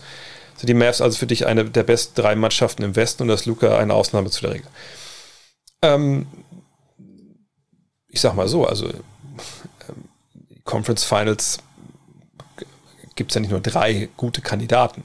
Also, wenn wir uns mal anschauen, in der Western Conference dieses Jahr, und es ist immer schwer, solche Antworten natürlich vor der Saison zu geben, weil wir nicht wissen, wie die Saison läuft. Wenn wir vergangenes Jahr uns mal anschauen, dann sehen wir ja, äh, wenn wir im Westen sind, dass ähm, ja, Utah und, und Phoenix die einzigen Team waren, die 50 Spiele gewonnen haben. Ähm, Denver und die Clippers hatten 47 und dann kamen die Mavs mit 42 und Portland und die Lakers. So. Ähm, wer war denn jetzt von diesen sieben Teams? Nehmen wir nur mal die sieben, weil die ja ne, über 40 Spiele gewonnen haben. Wer war von denen jetzt dann kein guter Kandidat für die Conference Finals? Ähm, war das für, für Dallas zum Beispiel waren die Top-Favoriten auf die Conference Finals natürlich nicht vergangenes Jahr. So. Ähm, war Portland Top-Favorit? Nee, eigentlich auch nicht. Hätte man es beiden zugetraut? Ja, irgendwie schon. Hätte man es den Lakers zugetraut? Ja, wahrscheinlich. Aber die sind sogar in der ersten Runde rausgeflogen gegen die Suns aufgrund von Verletzungen. Waren die Clippers und die Nuggets Kandidaten für die Conference Finals? Irgendwie ja, aber irgendwie ohne Jamal Murray und ohne Kawhi Leonard dann irgendwann, das wussten wir natürlich ein bisschen später erst, auch wieder nicht. Von daher, das, ne, und klar, da, das wussten wir nicht, als die, die Wahl stattfinden musste. Viele von den Sachen wussten wir nicht. Aber es, es war eine sehr, sehr breite sagen wir, Favoritenstruktur hier drin. Ähm, auch wenn jetzt die Lakers natürlich so, so, so, eine Wildcard waren mit, mit ihren Verletzungen, dann nur dem siebten Platz. Wenn wir jetzt vor der Saison drüber sprechen, äh, was im Westen denn funktionieren kann, aber wir gehen mal zurück, weil es besser ist, wenn ich darauf gucke dann, wenn wir vom letzten Jahr ausgehen, dann sehen wir, okay, Utah, die werden für meine Begriffe stärker sein, ne, hoffentlich auch ein bisschen gesünder und dann sind die wieder ein Kandidat auf die Conference Finals. Gleiche gilt für Phoenix. Denver und die Clippers, also die Chancen, dass Jamal Murray und Kawhi Leonard die Saison komplett verpassen, ist größer, als dass sie spielen. So. Von daher nehmen wir die beiden mal zur Seite. Also wir haben Phoenix und, und, und, und die Suns als Teams, die wir da sehen. Ich denke, wir sehen alle die Lakers als Kandidat für die Conference Finals. Und dann sind wir bei diesen vier Teams. Trailblazers, Mavs, Clippers und Nuggets. Also wir haben drei Teams, die wir da sehen, wenn wir uns mal auf einigen wollen, auf, die Jazz, die Suns und die Lakers. Und dann haben wir vier Teams, die Kandidaten sind für die Conference Finals. Wir wissen nicht, wer gegen wen spielt ne, vor der Saison, ne, Playoffs-mäßig. Ähm, und ganz ehrlich, also mir fehlt die Fantasie zu sagen, ach, ich sehe die Mavs klar hinter LA, also hinter den Clippers, hinter den Nuggets. Ähm, am Ende in der Tabelle jetzt, Stand heute. Weil Stand heute haben die Mavs einen Superstar und einen sehr funktionierenden Supporting Cast. Klar, neuer Trainer und so, das kann ein bisschen holpern zu Beginn. Ne? Machen wir uns nichts vor, das, das wissen wir alles noch nicht. Aber jetzt erstmal so ne, im Labor. Anders können wir so eine Frage eh gerade nicht beantworten. Ich sehe Portland, Team, was sich auch verstärkt hat, sicherlich, ne? gerade auch defensiv, aber auch sich einen Riesenschritt nach vorne gemacht hat und es auch nur einen klaren Superstar hat in Dame Lillard. CJ McCollum mag mir das verzeihen, aber ne, das ist ein super netter Spieler, den ich gerne angucke, aber ist kein Abo-All-Star. Ähm, und ob der besser ist als Porzingis und alles in allem, wenn Porzingis mal fit ist, weiß ich nicht. Und Clippers und Nuggets, naja, klar, MPJ, vielleicht ist das jetzt der neue Zweitstar neben Jokic, aber ne, die Defense der Nuggets ist ja wirklich porös. Und die Clippers haben eben nur Paul George und eine Menge Jungs, die in den Playoffs funktioniert haben, wo wir aber nicht wissen, wie das in der regulären Saison im Endeffekt ne, sich dann einspielt. Also wo sollen die Mavericks dann, nicht ein Team sein, dem wir das Conference Finals, dem wir Conference Finals zutrauen? So, und von daher ist Doncic dann auch mit dem Bonus, den er hat, dass er natürlich wieder wahnwitzige Zahlen auflegen wird. Wo kann man ihn da jetzt rausnehmen und sagen, nee, das Team wird nicht gut genug sein? Ne, also das ist was, was ich schon realistisch sehe. Ähm, auf der anderen Seite ist es so, dass natürlich Russell Westbrook auch schon mal MVP wurde und das war mit einer Mannschaft, wo wir eigentlich alle wussten, die wird nichts reißen. So, die sind einfach kein Team, dem man auch nur zutrauen kann, dass es in der zweiten Runde irgendwie gut aussieht. Ähm, von daher, ich verstehe schon die Frage, aber es ist nicht so, dass da jetzt irgendwie irgendwelche Gesetze verstoßen haben, die ich selber aufgestellt habe, sondern die Western Conference ist dieses Jahr eine mit vielen, vielen Unbekannten, weil es hier eine Menge Verletzte gibt, die wirklich gut sind. Ähm, mm, mm, mm, auf der Saison kann man nicht alle Spiele sehen. Man kann, ich glaube, es wird auch so bleiben, jeden Tag mindestens ein Spiel sehen. NBA TV gibt es da ähm, und dann in den Playoffs, ab den Conference Finals alle Spiele und vorher auch, auch eine Menge natürlich in den Playoffs. Ähm, was gibt es noch? Äh, tipp, tipp, tipp. Danke für die, für die Pepis. Ähm, warst du bei, mit dem DAZN-Team eigentlich für live vor Ort in amerikanischen Städten oder habt ihr von Deutschland aus kommentiert? Nein, wir kommentieren immer aus Ismaning. Das wäre auch mit den Reisen ein bisschen, ein bisschen sehr viel, ein bisschen sehr teuer, glaube ich auch. Ähm, nein, also ich war einmal bei den Finals zwischen Warriors und Cavs, da war ich quasi sowieso da ähm, und habe dann halt für The Zone dort Interviews gemacht. Also im Endeffekt hat der Kollege von mir die, die Interviews gemacht und ich habe quasi die Kamera gehalten und so ein bisschen mit ihm diskutiert, was für Leute fragen und so.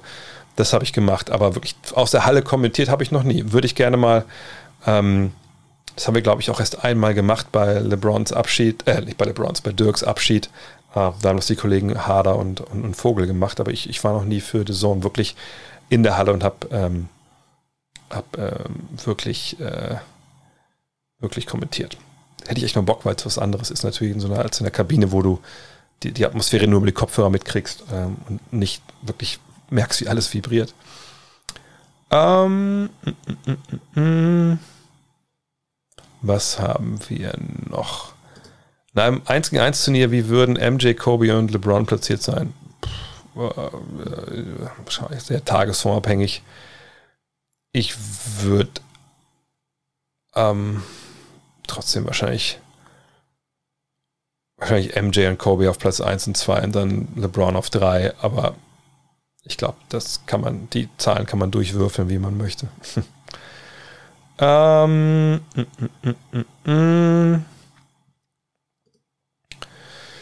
Ich finde, bei vielen Teams gibt es unheimlich große Fragezeichen über die wahre Leistungsfähigkeit, wie es bei den Bulls, Lakers, Heat, Nuggets, Knicks. Welche Teams geben die am ehesten Fragezeichen auf über ihre wahre Stärke und warum? Ja, die wir jetzt genannt haben, die können wir schon mal nennen, aber das Gleiche gilt auch für die Clippers. Also ich, ehrlich gesagt, so von den Teams, die letztes Jahr in den Playoffs waren, ne, beschränken wir es mal auf die. Ähm, wirklich ein richtig gutes Gefühl, was mir diese Mannschaften geben, dass ich mir denke, also da bin ich mir relativ sicher, wie die nächstes Jahr unterwegs sind. Habe ich im Osten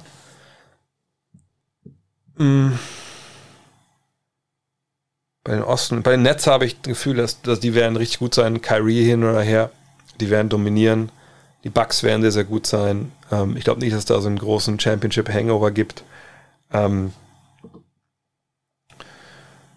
die Knicks werden die Knicks sein. Ne?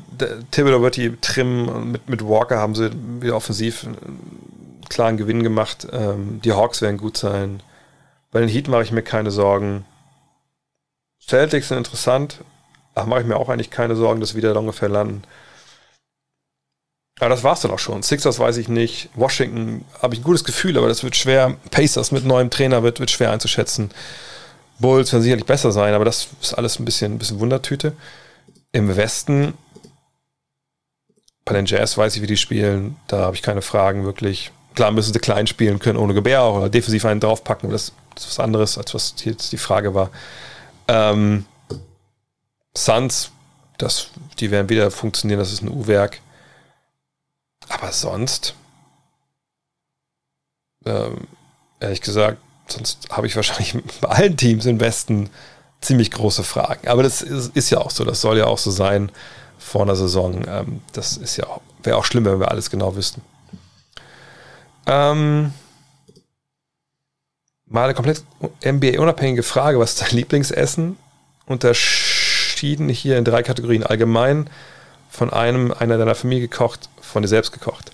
Oh, wow. Ähm, ja, Lieblingsessen muss ich sagen, nach wie vor Jägerschnitzel, gutes. Wahrscheinlich mit Kroketten. Also ich bin ein einfacher Mann. Damit kann man mir immer eine Freude machen. Mit so einer rahmigen Soße, nicht so diese Bratensoße, das ist ja nicht so meins. Äh, und frische Champignons, das, also damit macht man mich immer glücklich. Auch gerne ein paar andere Wildpilze. Ähm, Familie gekocht, da muss ich sagen, von meiner Großmutter. Ähm, meine Mutter macht das auch noch ab und zu, aber, aber, leider nicht mehr so viel, weil mein Papa das nicht, nicht so gerne mag. Ähm, es nennt sich, also, also meine Oma hat mal Mama Liga genannt. Ähm, Polenta ist, glaube ich, so der, der Fachbegriff.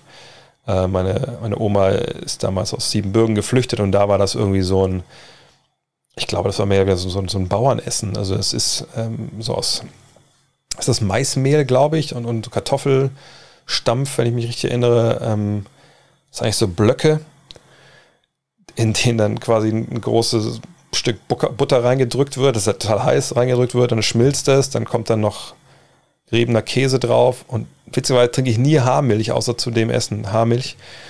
Und das macht dich halt fertig. Ne? Ich glaube, es ist wirklich, wirklich so ein Bauernding, das hast du dir reingedrückt und dann wusstest du, du hast Kalorien für die nächsten drei Jahre, was auch nötig war, wenn du in Siebenbürgen wahrscheinlich irgendwie mit, mit bloßen Händen bei minus fünf Grad wie Rüben aus dem Boden zupfen musstest.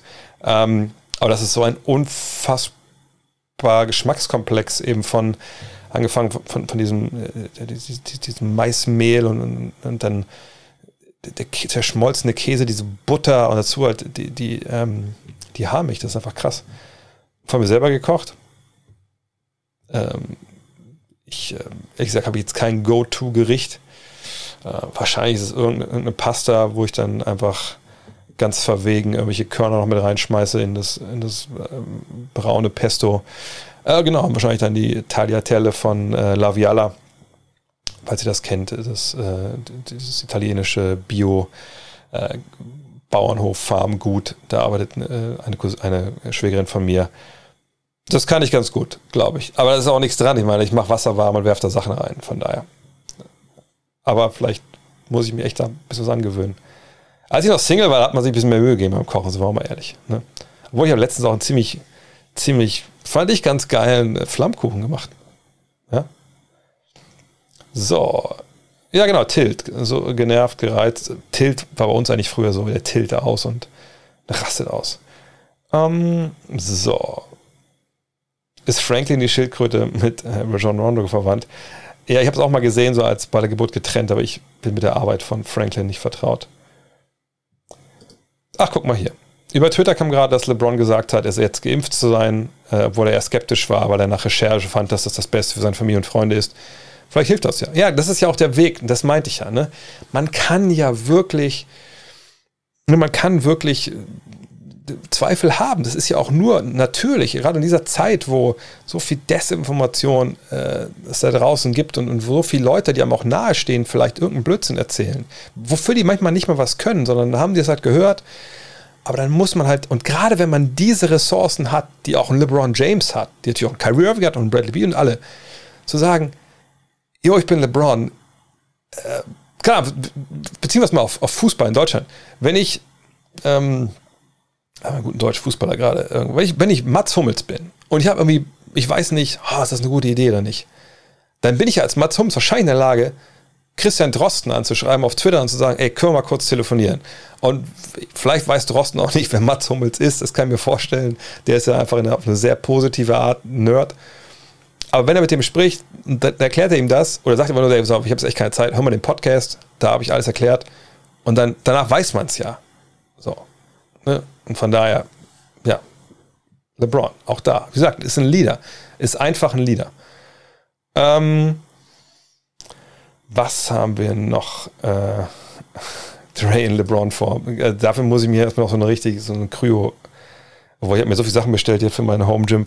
Da ist auch, sagen wir so, äh, also wenn es eine Kryo-Geschichte gegeben hätte für einen relativ normalen Preis, hätte ich wahrscheinlich auch schon hier stehen. Und das wäre richtig gefährlich. War Malle nicht Linkshänder? Ja, genau. Linke Klebe. Ja, auf dem, ja, aber links muss auch, Linkshänder muss auch mit rechts werfen können. Und so detailliert waren die, die Puppen damals auch nicht. Aber er ist ein geiler Typ. Habe ich mal interviewt. Echt, echt ein geiler Typ. Mexico City Cartels, das wäre natürlich ein geiler Name für, für die Truppe da. Ähm, ja, genau, Markus war schon mit dabei. Ich war auch echt, echt geflasht. Zum Beispiel, ich glaube, ich kann das sagen, alter äh, Mitfahrer Selchuk, du weißt, wer du bist, schöne Grüße. Ich habe mir letztens WhatsApp geschickt, weil die haben alle, ihr habt alle meine Handynummer danach. Das ist leider eingepreist, weil wie soll ich sonst, wenn irgendwer, wenn wir die großen Trips machen und einer dann nicht, am, nicht zum Bus kommt, wie soll ich sonst merken, dass da einer fehlt? Weil mein, mein Zähl-Game im Bus ist nie wirklich strong. Wie gesagt, diesmal haben wir das nicht, aber ähm, gibt es ja oft. Deswegen haben irgendwie alle meine Handynummer und auch mein, mein natürlich auch eine E-Mail-Adresse. Von daher, ja, da kriege ich ab und zu auch wirklich mal, mal WhatsApps von Leuten, die da mal mit dabei waren. Aber freue ich mich immer. Ähm, wie viel Dollar muss ich im Schnitt pro Spiel verpflegen? Also wenn ihr mit dabei in Trips dabei seid, kommt natürlich darauf an, was ihr so an Bier weggenageln wollt in so einem Spiel. Ähm, ich, ich sag mal so, ähm, ich, ähm, es ist natürlich teuer in den Hallen. Wenn ich mich richtig erinnere, glaube ich, so 7 Dollar ist so, nagelt mich drauf fest. Ich glaube, 7 Dollar ist ein bisschen das, der Bierpreis also wenn man das Bier nennen mag, was die Amis da trinken. Ähm, ich würde eigentlich immer empfehlen, dass man sagt, okay, beim Spiel selber, Gott, wenn es ein Bier sein muss, okay, holt euch halt, gibt es ja auch in, in, Dosen und so, ist ja alles gut, aber ich würde einfach mal sagen, komm, ne, vorher was essen, da nur eine Kleinigkeit, was einfach echt teuer ist. Aber auch jetzt nicht so, dass man, es ist so kinoteuer, würde ich sagen. Ne, ist ja auch nicht unbedingt billig. Ähm, aber gute Sachen dann lieber nachher oder vorm Spiel was Gutes irgendwo essen. Äh, da gebe ich auch ein paar Tipps dann äh, vor, den, vor den Hallen. Zum Beispiel in LA ist es so, dass da, wo das Staples Center steht, da ist gegenüber, es nennt sich hier LA Live, das ganze Komplex, das hier Grammy Hall of Fame auch und noch so ein paar Restaurants. Da kann man sich ganz gut hinsetzen, eine Kleinigkeit schnabulieren, mal einen Burger essen oder so. Das, das eine ist, da gegenüber ist auch direkt so eine Sportsbar, da kann man auch andere Spiele gucken, weil das Gute ist ja an der West Coast man kann ja alle Spiele quasi zu geilen Zeiten sehen, die an der East Coast laufen, weil die laufen ja alle dann so nachmittags. Ähm, und das ist ja drei Stunden zurück. Äh, von daher, ähm, oder auch in New York sowieso, da was essen und danach vielleicht nochmal irgendwie in eine Bar gehen, nochmal ein bisschen Spiele gucken. Das ist dann perfekt. Also ich, leider Gottes war ja irgendwann mal, ich weiß gar nicht, wo, woher das kam. Ich glaube, ich hab, ja, war in Dallas, war, äh, also in Dallas, wo die Halle gebaut wurde gab es da eigentlich nichts drumherum. Das ist so ein alter Güterbahnhof, glaube ich. Und das wurde dann immer mehr so urbanisiert, gentrifiziert, aber gentrifiziert nicht, das war ja einfach nichts. Da hat immer mehr Leute hingezogen. Also vorher war da einfach nur die Halle und ein paar Parkplätze. Und dann war irgendwann ein Hooters da, dann sind wir da mal hingegangen mit den Leuten. Und dann wurde das Hooters irgendwie so zum offiziellen ne, Gut Next Trip Hauptquartier so on the road. Da waren wir in LA auch mal da, das direkt ans am Staples Center auch. Und da kann man auch mal die Spiele gucken. Das ist auch geil. Das ist ein riesen Fernseher, die Spiele kommen. Die Mädels haben wenig an, aber das finde ich halt mega overrated im Endeffekt. Aber das, die sind natürlich auch mega zuvorkommen. Geiler Service, geiles Essen, große Biere. Also da ist auch gutes Bier wirklich. Dos Eckis. Also ihr merkt, es ist einfach geil. Ähm, ach ja, sorry. Ja, ich meinte das Video mit von MTV Wolfenbüttel. Ja, und ich glaube, Clemens hat auch eine Zeit lang bei, Ioneum gespielt, genau. Ähm, so, was haben wir? Danke fürs Posten von dem Video, genau. Ähm, dit, dit, dit, was haben wir denn noch? Genau, danke nochmal, dass ihr den Link auch gepostet habt zu den Reisen. Wie gesagt, das Geile ist immer echt, letzte Woche habe ich, ja hab ich ja hier einmal komplett den, den, den Flash bekommen, als ich eigentlich euch allmatch.com zeigen wollte, diese Seite, mit diese, wo es diese geilen äh, Shirts gibt hier von, ähm, äh, wie heißt es, äh, von NBA Jam und sowas. Äh, das ist ja eine Sache, die ich empfehle. Dann sagst du natürlich, das hier, das ist äh, Illumi, wie heißen sie? Das ist das falsche Ding, hier ist drauf. Äh, Illumini Idol, ich weiß nicht, ob, das, ob ihr das sehen könnt, da. Das ist halt so eine, eine Klitsche in, in Austin, Texas. Und ich glaube nicht, dass die das machen dürfen. Ich glaube nicht, dass die Charles Barkley gefragt haben, ob sie halt so, so eine Heiligenkerze von ihm machen dürfen.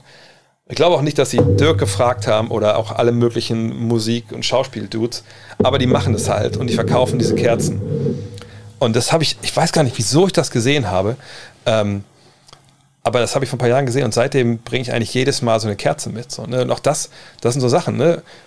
Das, ich schreibe das dann immer in die Gruppen dann, oder in, der, in die WhatsApp-Gruppe oder in, in diesen Mail-Verteiler, sagst du hier, ne, wenn ihr das bestellen wollt, da und da und da. Und dann macht es ja auch total Sinn zu sagen, ach so, wir sind sich 10 Leute oder 20 Leute, wir waren also schon mal 50 in, in Dallas. Komm, wir bestellen einfach, wer möchte bestellen? Einer bestellt das, der kriegt die Kohle gepaypalt dann wird das alles ins Hotel geschickt. Und dann kann man ja auch sagen, komm, schick uns einfach alles overnight und man bestellt zehn Tage vorher. Dann ist es ja auch schon klar da, wenn man dann ankommt.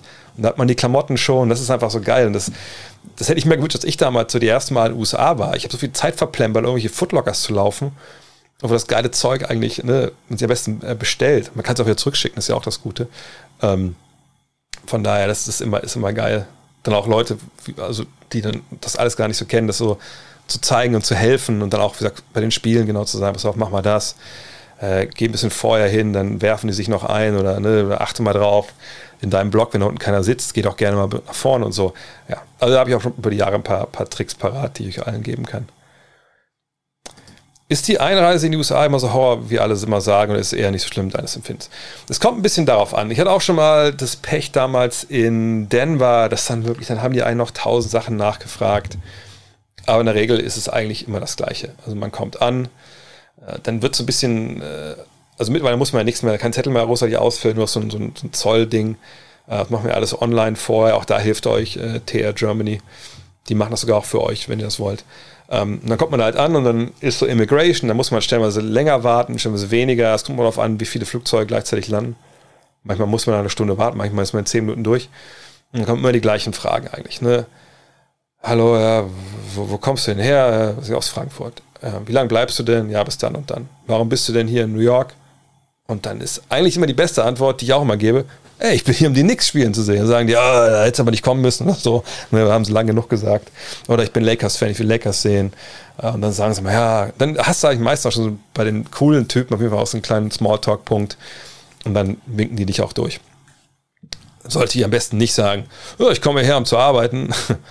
um ein bisschen eine Marke nebenbei zu verdienen, dann wird schwer mit der Einreise. Es gab auch schon mal einen Kollegen, ganz, ganz früher von Premiere, glaube ich noch.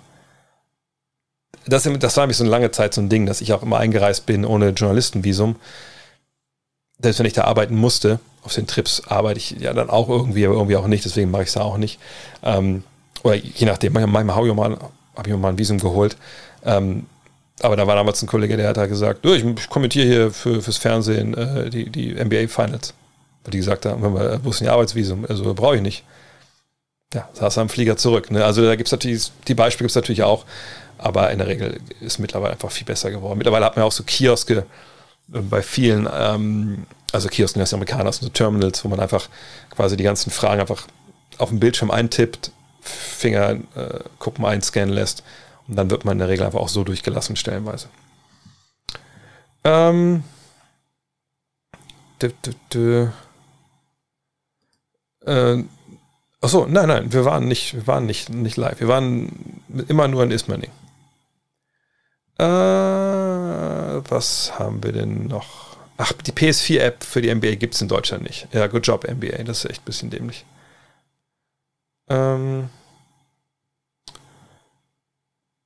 ah, Google Chromecast gibt es zum Beispiel. Ja, habt ihr alle schon gesehen. Ich wollte so kurz für den Podcast nochmal ähm, durchsagen. Äh, glaubst du, die Denver Nuggets haben auch ohne einen neuen großen Trade Chance auf den Titel? Nee, solange Jamal Murray nicht spielt, glaube ich, ist das, ist das leider sehr utopisch. Sie brauchen halt einen Ballhänder, der von da oben scoret und, und Jokic allein kann das einfach nicht regeln. Und so gut wie Porter Jr. jetzt auch schon ist, wird schon thematisiert, sie brauchen halt einen Lead Guard und den haben sie ohne Murray nicht. Aber wer weiß, vielleicht gibt es da wirklich einen Trade, aber ich glaube, bevor Murray nicht zurück ist, wird es auch da kein, keine große Chance geben, glaube ich.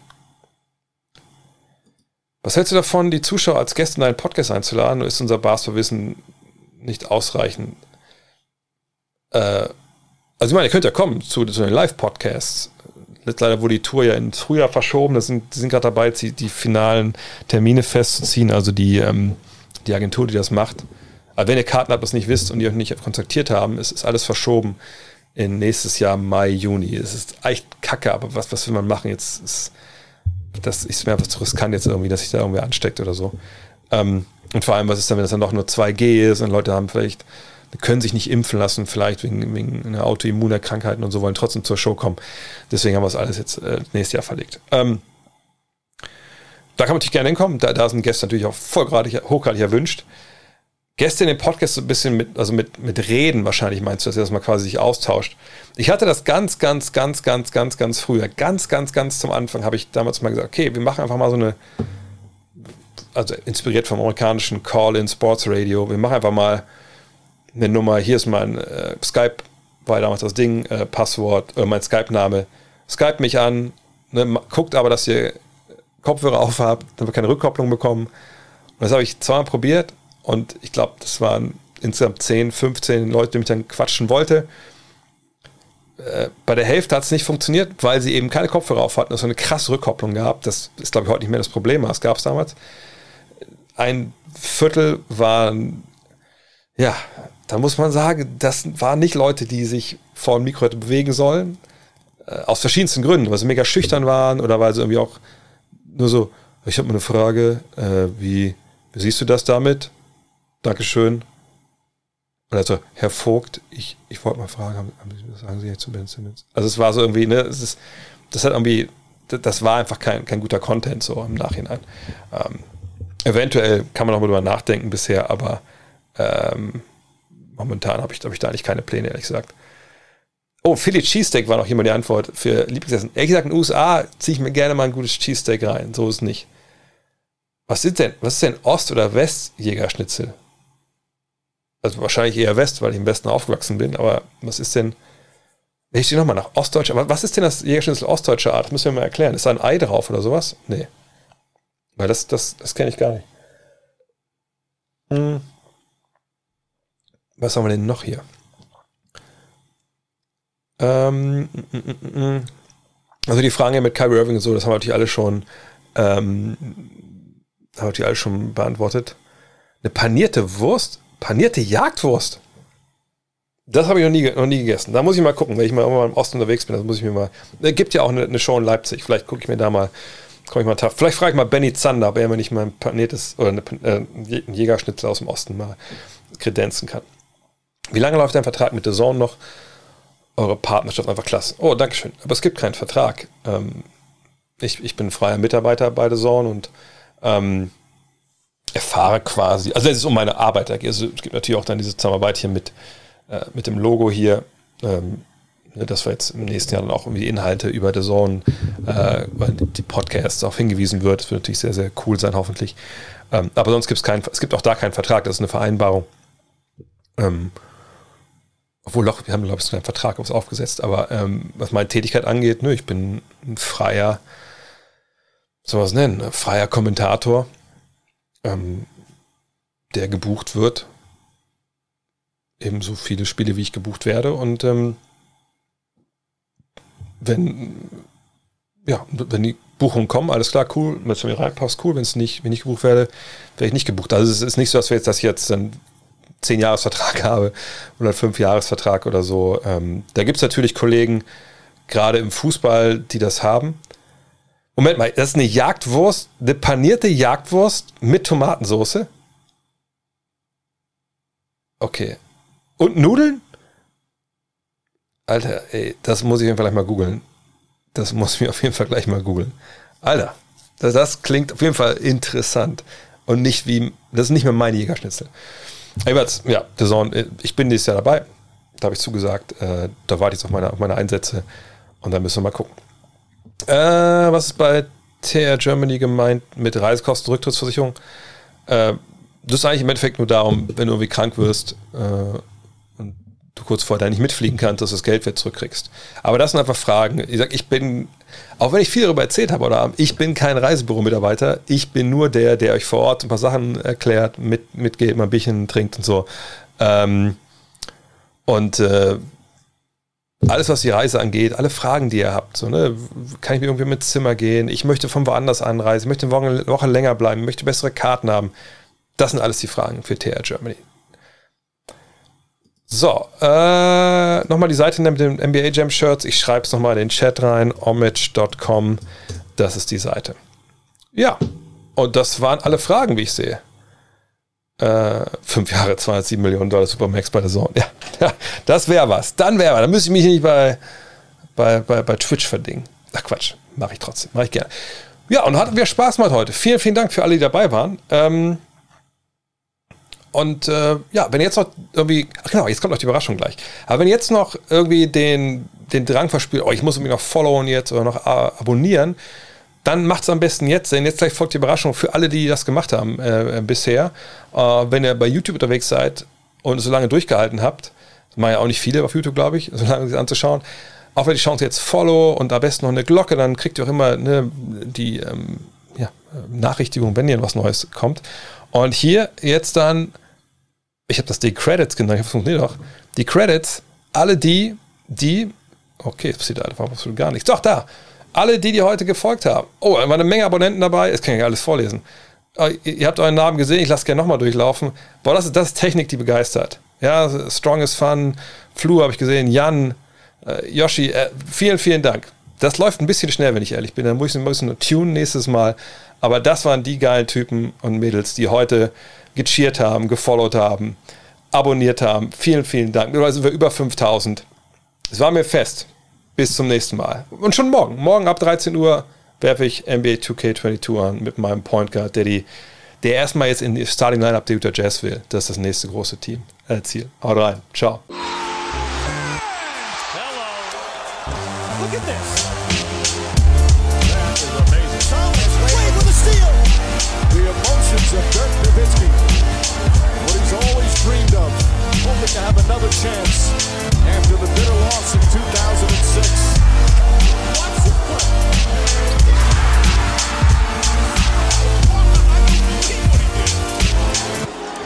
amazing.